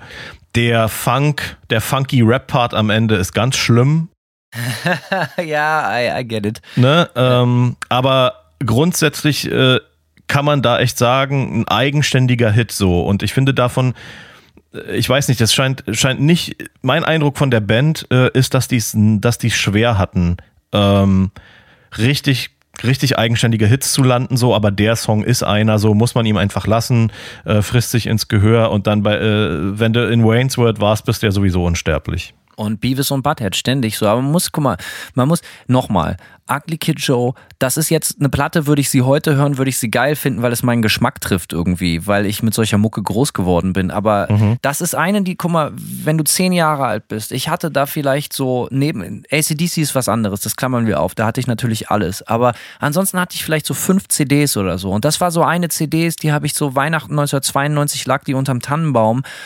Und das hat natürlich eine ganz, ganz andere Bedeutung und eine identitätsstiftende Rolle, wenn du es nicht eine von, von 90 CDs. Ja. Ich weiß nicht, wie alt du warst, als du die Oktober Rust entdeckt hast. Wahrscheinlich hattest du da schon die ein oder andere geile andere Band auf dem Schirm, so, ne? Ja, etwas älter, ja, etwas älter. Ja, you see, aber wenn das eine der ersten Sachen ist, die du mitkriegst, dann kannst du eigentlich froh sein, dass das Ugly Kid Joe und nicht Ace of Base und nichts gegen Ace of Base, nichts gegen Ace of Base, I know, aber du weißt, was ich meine. Das war halt, äh, ich habe nicht gefragt, ob das jetzt hinterfragt, ob das cool oder sonst was ist, aber das war die Zeit, wo es auch ganz viel schmutzigen Schrottpop gab und ich kann froh sein, dass ich diese Platte bekommen habe und nicht anderen irgendwie Müll, der sich dann, äh, der hängen geblieben ist. Sonst wäre ich vielleicht heute nicht der, der ich bin. Und äh, für mhm. mich hat diese Platte, für mich hat diese Platte das ist halt viel Good-Mucke für zehnjährige Leute, die auf Skateboards und Bart Simpson stehen.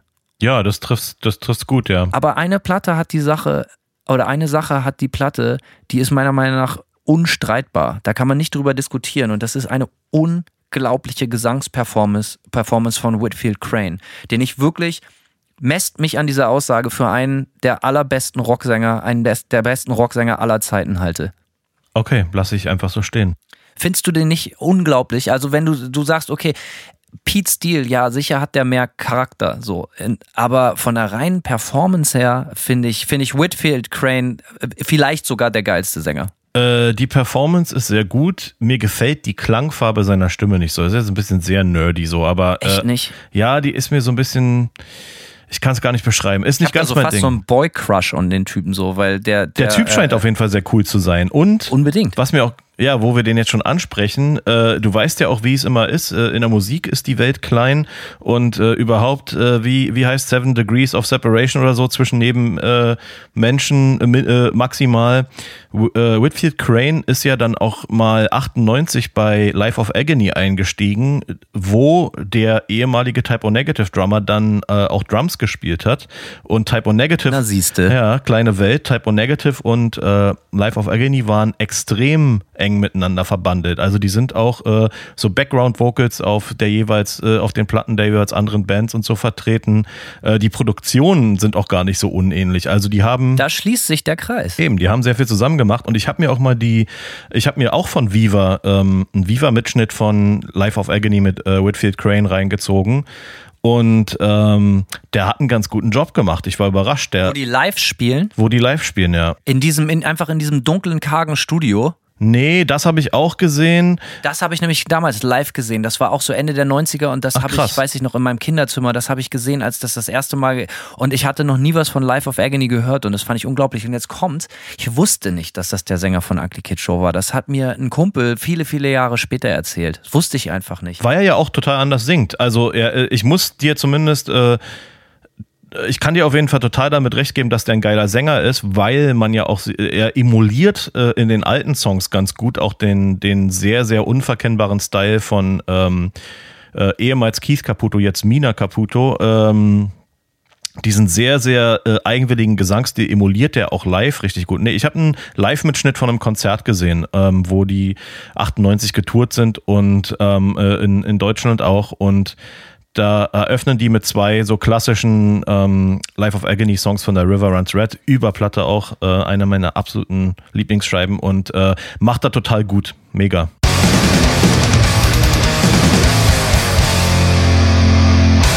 Und wo du eben Backing Vocals äh, äh, erwähnt hast, da gibt es nämlich noch eine andere lustige Anekdote. Äh, Beim Song Goddamn Devil äh, auf der Ugly Kid Show Platte Ja. singt niemand anders als Rob Halford die Backing Vocals. Und man hört es auch total raus. Jetzt, wo du sagst, dass das der Song ist, weiß ich auch genau, kann ich ihn schon orten. Ganz genau. Und äh, andere witzige Geschichte. Whitfield Crane hatte als Sänger, einfach als Talent 19, Anfang der 90er so einen hohen Stellenwert, dass er tatsächlich Anfang der 90er Rob Halford bei Judas Priest ersetzen sollte. Und das ist natürlich total krass. Und da hat äh, Whitfield Crane was Geiles gemacht, hat gesagt, ey, keine Band bedeutet mir mehr als fucking Judas Priest, aber ich kann das nicht machen. Ich bin zu sehr Fan und habe zu viel Respekt vor Rob Halford, als dass ich diesen Job machen würde. Jeder andere wäre ein absoluter Emporkömmling gewesen, hätte den Job sofort an sich gerissen und hätte wahrscheinlich einen medioker guten Job gemacht. Er hat gesagt so, ey, ich kann mir nicht meine Lieblingsband kaputt machen, indem ich in der Band singe. Und davor habe ich massiven Respekt. Der äh, Whitfield Crane scheint ein ziemlich cooler Typ zu sein. Er hat auch was, äh, mit wem waren sie auf Tour? Motorhead und noch einer britischen. War es Iron Maiden? Äh, nee, ich glaube, sie haben äh, Opening-Slots für Ozzy Osbourne und für Bon Jovi gemacht. Das ist das, was ich weiß. Da war noch was anderes mit Motorhead. Äh, ich, ich mag jetzt falsch liegen, es waren vielleicht nicht Iron Maiden als Headliner. Auf jeden Fall sollten Ugly Kid Joe ähm, nach Motorhead spielen auf der Tour. Ähm, also Motorhead hätten es, wären quasi, es wären Motorhead, Ugly Kid Joe und dann, äh, weiß nicht mehr, ob es Iron Maiden war, ja, als Headliner. Und da ist wohl Whitfield Crane am ersten Tag der Tour zu Motorhead äh, in den Backstage-Raum gelatscht und äh, ist vor Lemmy auf die Knie gegangen und hat gesagt, ey, sorry, dass die uns äh, nach euch spielen lassen. Äh, ich finde, das ist, äh, es ist äh, ja quasi, Skandal! es ist ein Skandal, es geht überhaupt nicht klar und er schämt sich dafür, dass er mit seiner neuen Band vor, äh, nach Motorhead spielen soll, so und äh, und das hat wohl Lemmy und ihn zu guten Freunden gemacht. Lemmy hat das wohl sehr, sehr, hat ihm das wohl sehr hoch angerechnet, irgendwie, dass da so ein junger California-Dude ankommt und vor ihm quasi erstmal Demut zeigt. Ich habe, also ja, ich kann es bejahen, Whitfield Crane ist ein cooler Typ. Ich hatte nämlich mal das Glück, den zu treffen. Und das hat mir, das war einer der wenigen wirklichen Rockstar-Momente in meinem Leben, die mir richtig, richtig, richtig viel bedeutet haben. Und zwar hat die Band sich reformiert, eine Reunion so 2010, hat keinen interessiert und ich gebe, gebe zu, zu Recht keinen interessiert. Und die haben in Berlin gespielt, ich glaube im Esso oder so. Ähm, mhm. Ähm, dann bin ich nach Berlin gefahren und saß da und habe draußen Pommes gefressen und Bier getrunken und dann lief da Whitfield Crane rum und ich habe es einfach nicht geschafft, da hinzugehen und zu sagen so, Alter, du bist ein Held für mich. So, äh, weil ich einfach wirklich literally starstruck war. Ich war wie so versteinert. Ich konnte nichts machen und so fühle ich mich eigentlich nie. Aber das war total krass, weil er war genauso, wie ich ihn mir mit zehn Jahren vorgestellt habe. Es war so Winter und trotzdem in so einem geilen California Skate Outfit, kurze Hose, äh, einfach genau dieser Typ so zwischen Skateboard und Bart Simpson. Ja. Und äh, dann musste ich sieben Jahre warten und da haben sie in Bremen im Lagerhaus gespielt. Auch einfach, ich, ich, ich sag mal, da waren vielleicht so 200 Nasen, vielleicht auch nur 150 oder so. Haben gespielt, als wären da 150.000. Also wirklich ja. unfucking fassbar. Und man hat ihnen wirklich geglaubt, ey, die machen das und haben die in Interviews auch immer gesagt, weil sie gerne zusammen Musik machen mit ihren alten Kumpels. So. Und äh, die haben fast zwei Stunden gespielt, gnadenlos geil abgeliefert äh, und Ansagen gemacht, gepostet, als wären da 150.000. Und sie haben vor dieser Menge Leute früher gespielt. Man kann sich mal im Internet äh, äh Rock in Rio angucken, wie sie vor einer halben Million Leute performen. So. Und das Krass, sah ja. genau so aus. Und da habe ich was gemacht, was ich sonst nie mache. Ich habe äh, Whitfield Crane angesprochen und habe gesagt, so Alter, du wirst es niemals verstehen. So, äh, und du wirst es nicht begreifen, so was ich dir jetzt sage, aber so wie viel Inf äh, Impact du auf mich als kleinen Jungen hattest. Und er war total cool damit, so mega humble und sagt mhm. so, hey, äh, alles, was mich, ich freue mich, dass du gekommen bist. So, Dankeschön. So, so überhaupt nicht so, ja, höre ich öfters oder so, ey, oder aber auch nicht so, shut up, so von wegen so, ey, übertreib mal nicht, sondern einfach nur so, hat das freundlich und, und, und total freudig darüber entgegengenommen. Und äh, ich wollte unbedingt was mitnehmen. Und viele Bands, die es ja wirklich nötig haben, du kennst das, äh, von so tourenden, insbesondere tourenden Ami-Bands, die verkaufen am Merchstand so kaputte Sachen, so äh, äh, Snare-Fälle und solche Sachen, die sie dann unterschrieben haben für so Hanebüchen viel Geld, ja. Ja. Und da habe ich eine Sache gemacht, die ich sonst nie wieder und auch nie davor gemacht habe. Da hat der Drummer äh, so ein kaputtes äh, äh, äh Sabian-Becken verkauft und für so einen hanebüchenden Preis. Und dann, ich wollte unbedingt was haben. Und dann habe ich gesagt, so, ey, bin ich da hingegangen, meinte so, ja, sag mal einen Preis, aber einen realistischen Preis. Also hier irgendwie 4 Milliarden Euro. Und dann meinte ich so, ey, pass auf, ich habe hier, glaube ich, 80 Euro für dieses Sabian-Becken so und ich bin bereit, dir das alles zu geben, weil die Band für mich unglaublich wichtig war und ist oder er war. Ähm, und auch sofort ohne Verhandlung, ja, okay, klar, können wir machen. So. Und pass auf, Simon, halte ich fest. Da ist Hier es. ist es. Da ist es in der Kamera und die ganze Band hat drauf unterschrieben. Und da steht für Hanno, we love you und alle haben drauf unterschrieben. Und das klingt jetzt total doof. Ich gebe mich ja sehr gerne als coolen Typ, aber das bedeutet mir wirklich mega, mega viel, dieses Becken mit den ganzen Unterschriften von Ugly Kid Joe und natürlich auch Whitfield Crane drauf. Äh, da ist er 2017. Richtig, richtig geil. Klaus Eichstätt, der deutsche Gitarrist, hat natürlich auch unterschrieben. Spricht er auch Deutsch? Ja, so ganz schlecht, aber ich, es gab okay. mal so, ein, so ein Bravo, es war ja auch eine Bravo-Band Anfang der 90er, mhm. so, ne? So, äh, ja, man wundert naja. sich, was so alles ja, in der Bravo ja, ja. war ey, Viva, Bravo, gab es durchaus geile Scheiße mal. Ja, auf jeden Fall, da ist es das Becken. Und ich habe den getroffen. Es gibt da noch ein Foto von mir und meinem besten Freund Buzzy, guter alter Buzzy, wer kennt er nicht, Dauergast in jeder Folge. Äh, Grüße gehen raus. Äh, mit Buzzy, Buzzy war natürlich genauso großer Ugly Kid Joe-Fan und da stehen wir beide mit Whitfield Crane und äh, es war wunderschön. Anders kann ich es nicht sagen. Ich habe ja leider nie das Glück gehabt, Typo Negative live zu sehen. Das ist äh, ja, Erin schwärmt ja, äh, haben wir ja eben gehört, in den höchsten Tönen. Zu Recht ja, auch. Weil die Live-Aufnahmen, ja. die ich aus dem Netz kenne, sind auch nicht weniger als fantastisch. Ja, da gibt es auch einen sehr legendären Auftritt vom Wacken, wo Pete Steele äh, so besoffen ist, dass er kaum gerade stehen kann, aber singen tut er wie ein Engel. Das ist halt eben diese Stimme. Ne? Es gibt einen Song auf der, auf der Oktober Rust, Love You to Death. Ja, der mega. Song geht mir viel zu weit. Der ist an Kitsch nicht zu überbieten. So, äh, also ich, ich, ich stehe auf so ehrlichen Kitsch. So eine Power-Rock-Ballade, Cats in the Cradle, Busy Bee. Äh, und ich mag auch so, so Kitsch-Kitsch, aber das geht mir einfach eindeutig zu weit. Aber wenn er anfängt zu singen, bei dem Song. Irgendwie, was weiß ich, Thousand Candles oder was weiß ich, was er da singt. Äh, Wahnsinn, absolute Gänsehaut und äh, der Song als solches, obwohl er tränkt in Kitsch, ist an schierer Qualität des Songwritings und vor allen Dingen der Lyrics nicht zu überbieten. Das kann man also äh, und was krass ist, die die die die Stärke und die Tiefe und die die Düsterheit der Lyrics gleichen diese extrem kitschige Pose dann auch wieder aus. Und, und der stellt halt einfach keine Schecks mit dem Maul aus, die der Arsch nicht deckt, wie man so schön sagt. Weißt du? Also ganz, ganz große Performance. Äh, und ähm, ja, also so einen anderen Song, der mir noch aufgefallen ist, den ich gerne erwähnen würde, Ja. äh, ist In Praise of ba Bacchus. Bacchus, wie spricht man das aus? Keine Ahnung. Ja, eins von beiden wahrscheinlich so.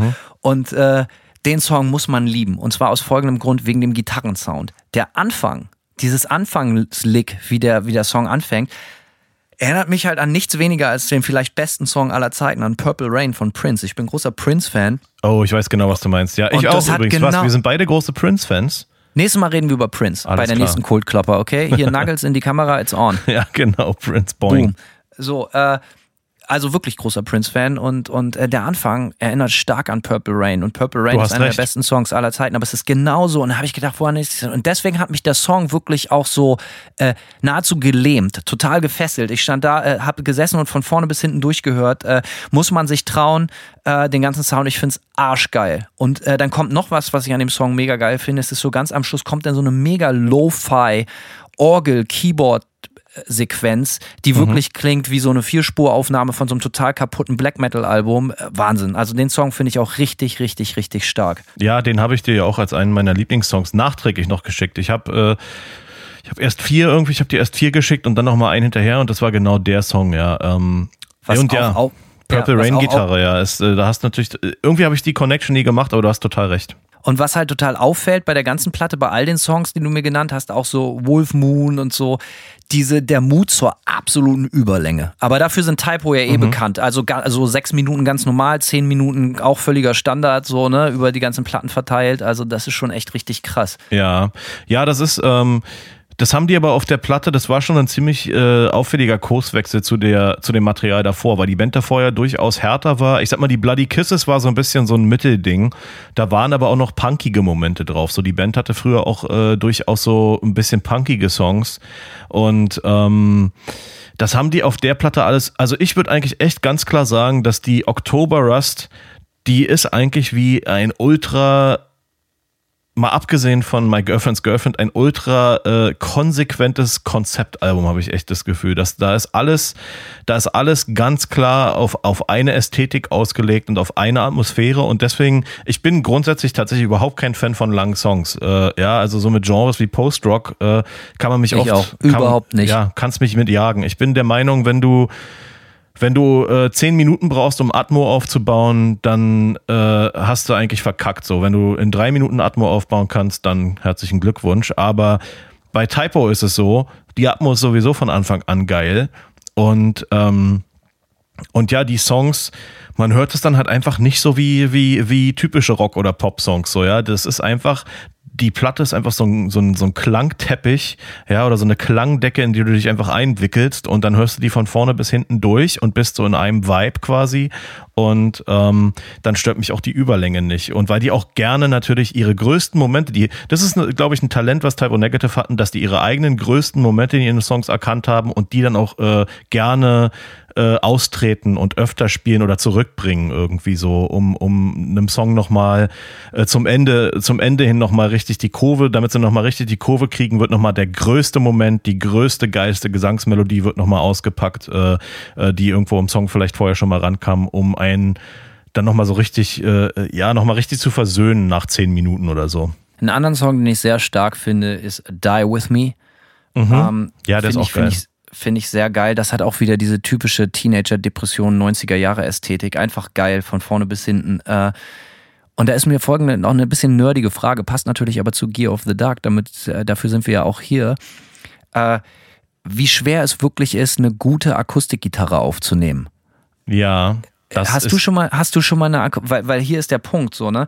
Ugly Kid Joe haben das in vielen Teilen auf der Platte, ich weiß nicht, ob du das gehört hast, Mhm. und die haben einen Bombenjob gemacht. Äh, äh, Ja. So Vanilla und Middle of the Road die Produktion auch ist, aber die, äh, die Stimme von Whitfield Crane einzufangen und vor allen Dingen, das ist mir schon als Kind aufgefallen, weil ich habe oft versucht, eine akustische Gitarre aufzunehmen, gerade in jungen Jahren, wie schwer das ist. Und bei Akli Kitschow, das war immer die, die Blaupause, weil die haben das total gut hingekriegt. Das wird dir wahrscheinlich nicht entgangen sein. Nee, das ist mir nicht entgangen, weil ich, ich, finde bei, ganz kurz, und ich finde bei Die With Me ist es so, hm, ja, das habe ich schon besser gehört. Das tut dem Sound überhaupt keinen Abbruch und das passt zum restlichen Klang der Platte und, und es ist Genau. völlig egal. Aber da habe ich gedacht, da liegen zwischen Ugly Kid Joe und Typo Negative in der reinen Technik und wir sind nun mal auch Nerds hier, äh, liegen Lichtjahre in der Qualität, weil Hast du schon mal eine akustische Gitarre aufgenommen? Ja, ich habe mal eine, vor Jahren eine Pop-Punk-Band aufgenommen. Ähm, Und da gab es einen Song mit Akustikgitarre und ich kann mich nicht mehr so gut, also ich kann mich auf jeden Fall daran erinnern, dass die, ähm, dass die Aufnahme schon schwierig war und dass auch der Mix dieses Parts mir das äh, ein oder andere Kopfzerbrechen bereitet hat. Also eine Akustikgitarre, da gehe ich total mit. Eine geil aufgenommene Akustikgitarre fällt mir auf einer Platte auch auf, einfach in dem Wissen, dass wie ich mich damit abgequält habe und, und dass ich mich dann irgendwann auf einen Kompromiss einigen, einigen musste mit mir selbst, wo ich dann einfach irgendwann gesagt habe, so ich kann das jetzt einfach nicht geiler machen und äh, muss dieses Zugeständnis dann halt an mich und an die Band machen. Und ähm, man hört es auf vielen auch wirklich großen Platten, wenn da Akustikgitarren-Momente sind und die einfach nicht geil klingen. Die klingen dann irgendwie schepprig und dünn oder was weiß ich. Also es ist, scheint, scheint eine Kunst zu sein, eine richtig geile, Mega. warme, volle Akustikgitarre aufzunehmen. Ja, ja, ganz genau. Und das ist mir dabei auch aufgefallen. Das ist mir, da lobe ich mir die Akustikgitarre auf der America's Least Wanted und sag über diese Platte, was du willst. Simon, die Akustikgitarre ist geil. Ja, da habe ich, hab ich nichts Schlechtes zu zu sagen. Was mir noch aufgefallen ist an der Ugly Kid Joe Platte, also ich habe so ein bisschen das Gefühl, dass ich habe versucht, so ein bisschen zu, zu kapieren, auf was für eine was für eine Stimmung die eigentlich erzeugen wollten mit der Gar Platte. keine Party, Mann. Das Ah. geht halt einfach nur um eine gute Zeit. Aber was denkst du, was ist die Stimmung? Ich habe das Gefühl, dass, dass die oft auch so ein bisschen sleazy sein wollten. Weißt du, was ich was meine? meinst du damit? Nee, überhaupt nicht. Ah, Ich kann es so schwer beschreiben. Irgendwie, es ist alles Ja, so ein. offensichtlich. Ja, es ist alles so ein bisschen.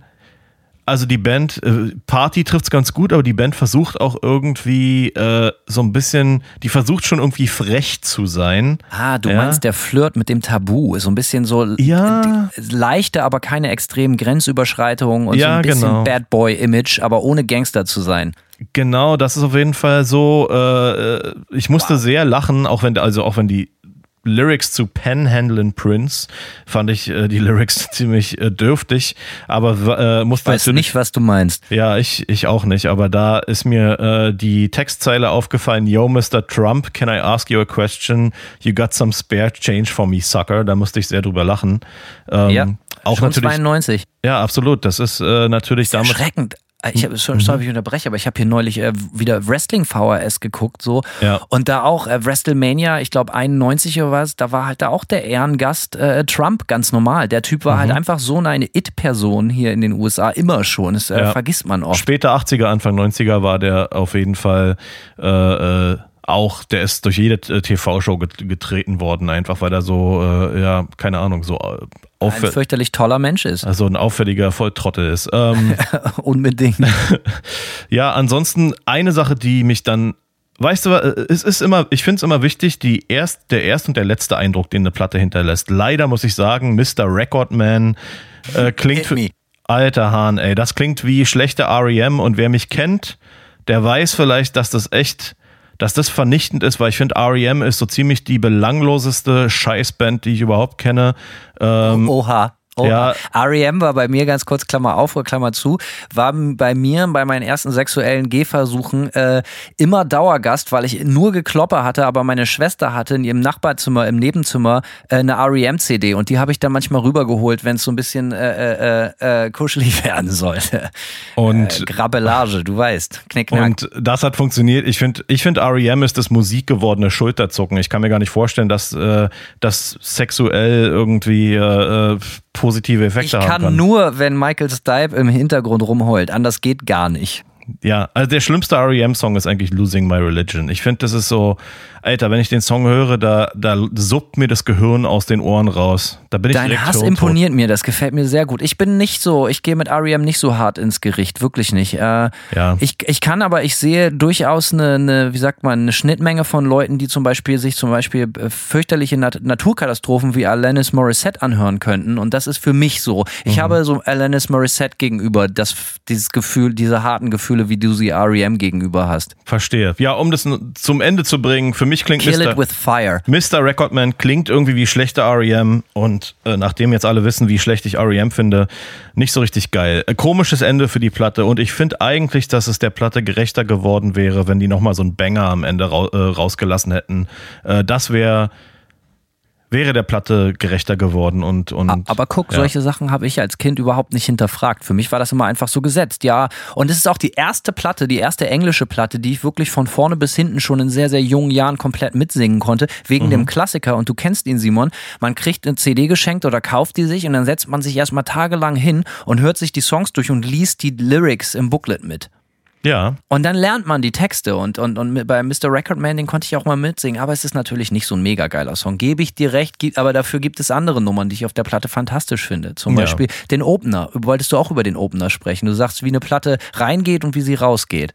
Ähm, Opener, der Opener ist, würde ich sagen, solider Song, klingt aber noch sehr nach 80er so. Also ich finde bei dem, Was da immer falsch dran sein soll. nö, finde ich auch, finde ich grundsätzlich gar nicht falsch, aber das ist auf jeden Fall, das ist so für mich so ein Song, der, der noch sehr symptomatisch ist für die, für die Zeit, die dann gerade zu Ende ging. Ja, so das ist, äh, äh, was aber nicht schlecht ist. Der Song ist, der Song ist halt äh, catchy und kurz und knackig. Ich finde, naja, obwohl kurz und knackig ist ja nicht, ich finde die Songs, hätten auch noch davon profitiert, wenn sie nicht alle fast fünf Minuten lang gewesen wären. So wenn, also so ein Song wie Neighbor oder Goddamn Devil, wenn die Songs halt alle nur drei Minuten lang wären, dann wäre es noch geiler, weil ich finde, das, das ist so ein bisschen vielleicht das, was für mich bei, bei Ugly Kid Joe so ein bisschen den, den Hit-Faktor schmälert, ist, dass die Songs dann manchmal nicht wissen, wann sie aufhören sollen und dann wird dann nochmal eine Strophe oder eine Bridge und nochmal Bei Typo mit ihren rangehangen. 10 Minuten Kloppern natürlich ganz anders. Ja, das sind aber auch keine Hits in dem Sinne, wie ich schon vorhin sagte. Ich höre die Platte einfach auch nicht als, als ich höre die, die Songs nicht wie Radiosongs oder, oder wie, wie Rocksongs oder wie Popsongs so. Für mich ist die, die Type O Negative Platte eine lange atmosphärische Musik gewordene Wurst, ja, irgendwie und äh, alles cool. Für jetzt zum Abschluss nochmal, hat, inwieweit hat die Platte dich und dein musikalisches Empfinden für Ästhetik generell, aber auch vielleicht dein Gitarrenspiel beeinflusst, Simon?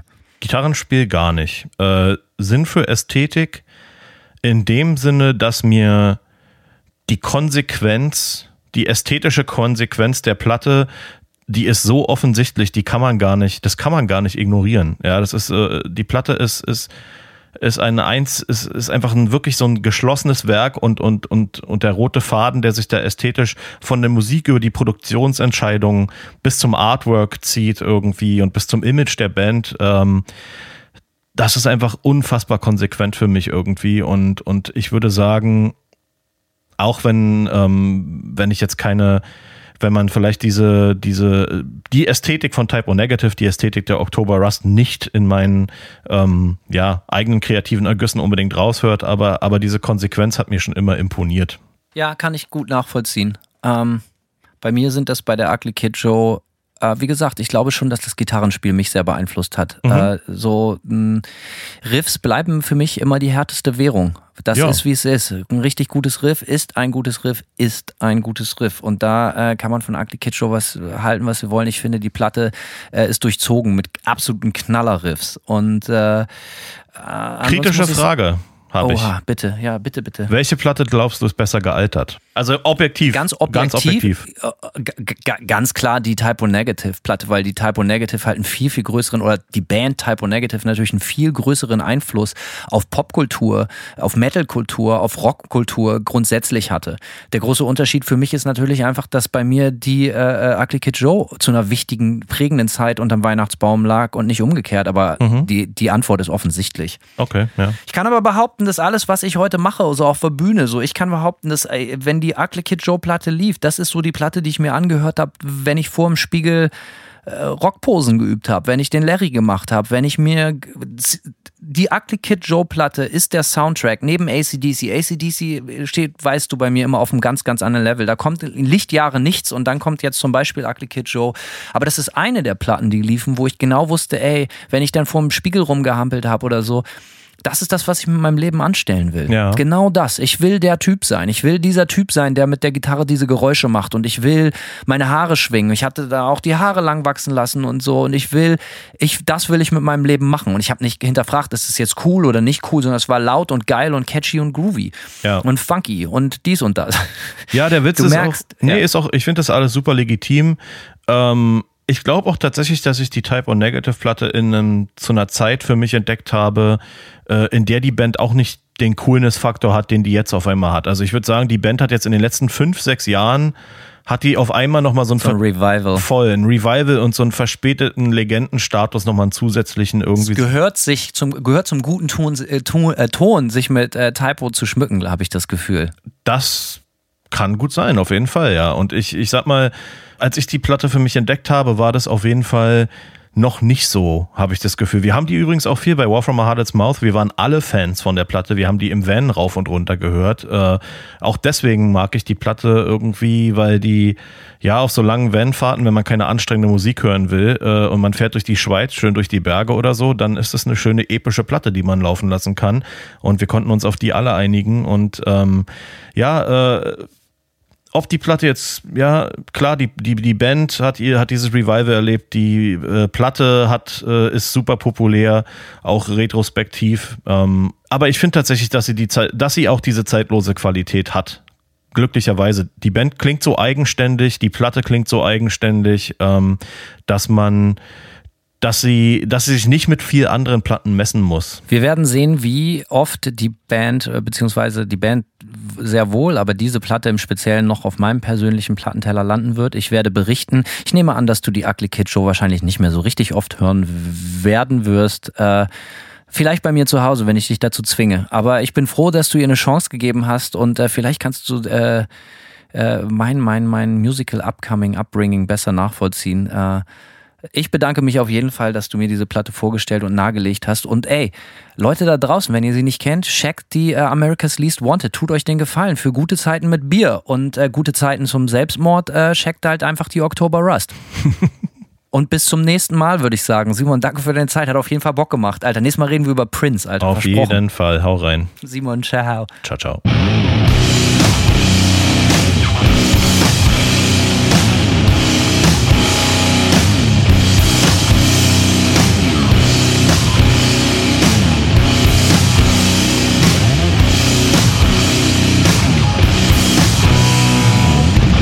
Serve one master. That is destruction.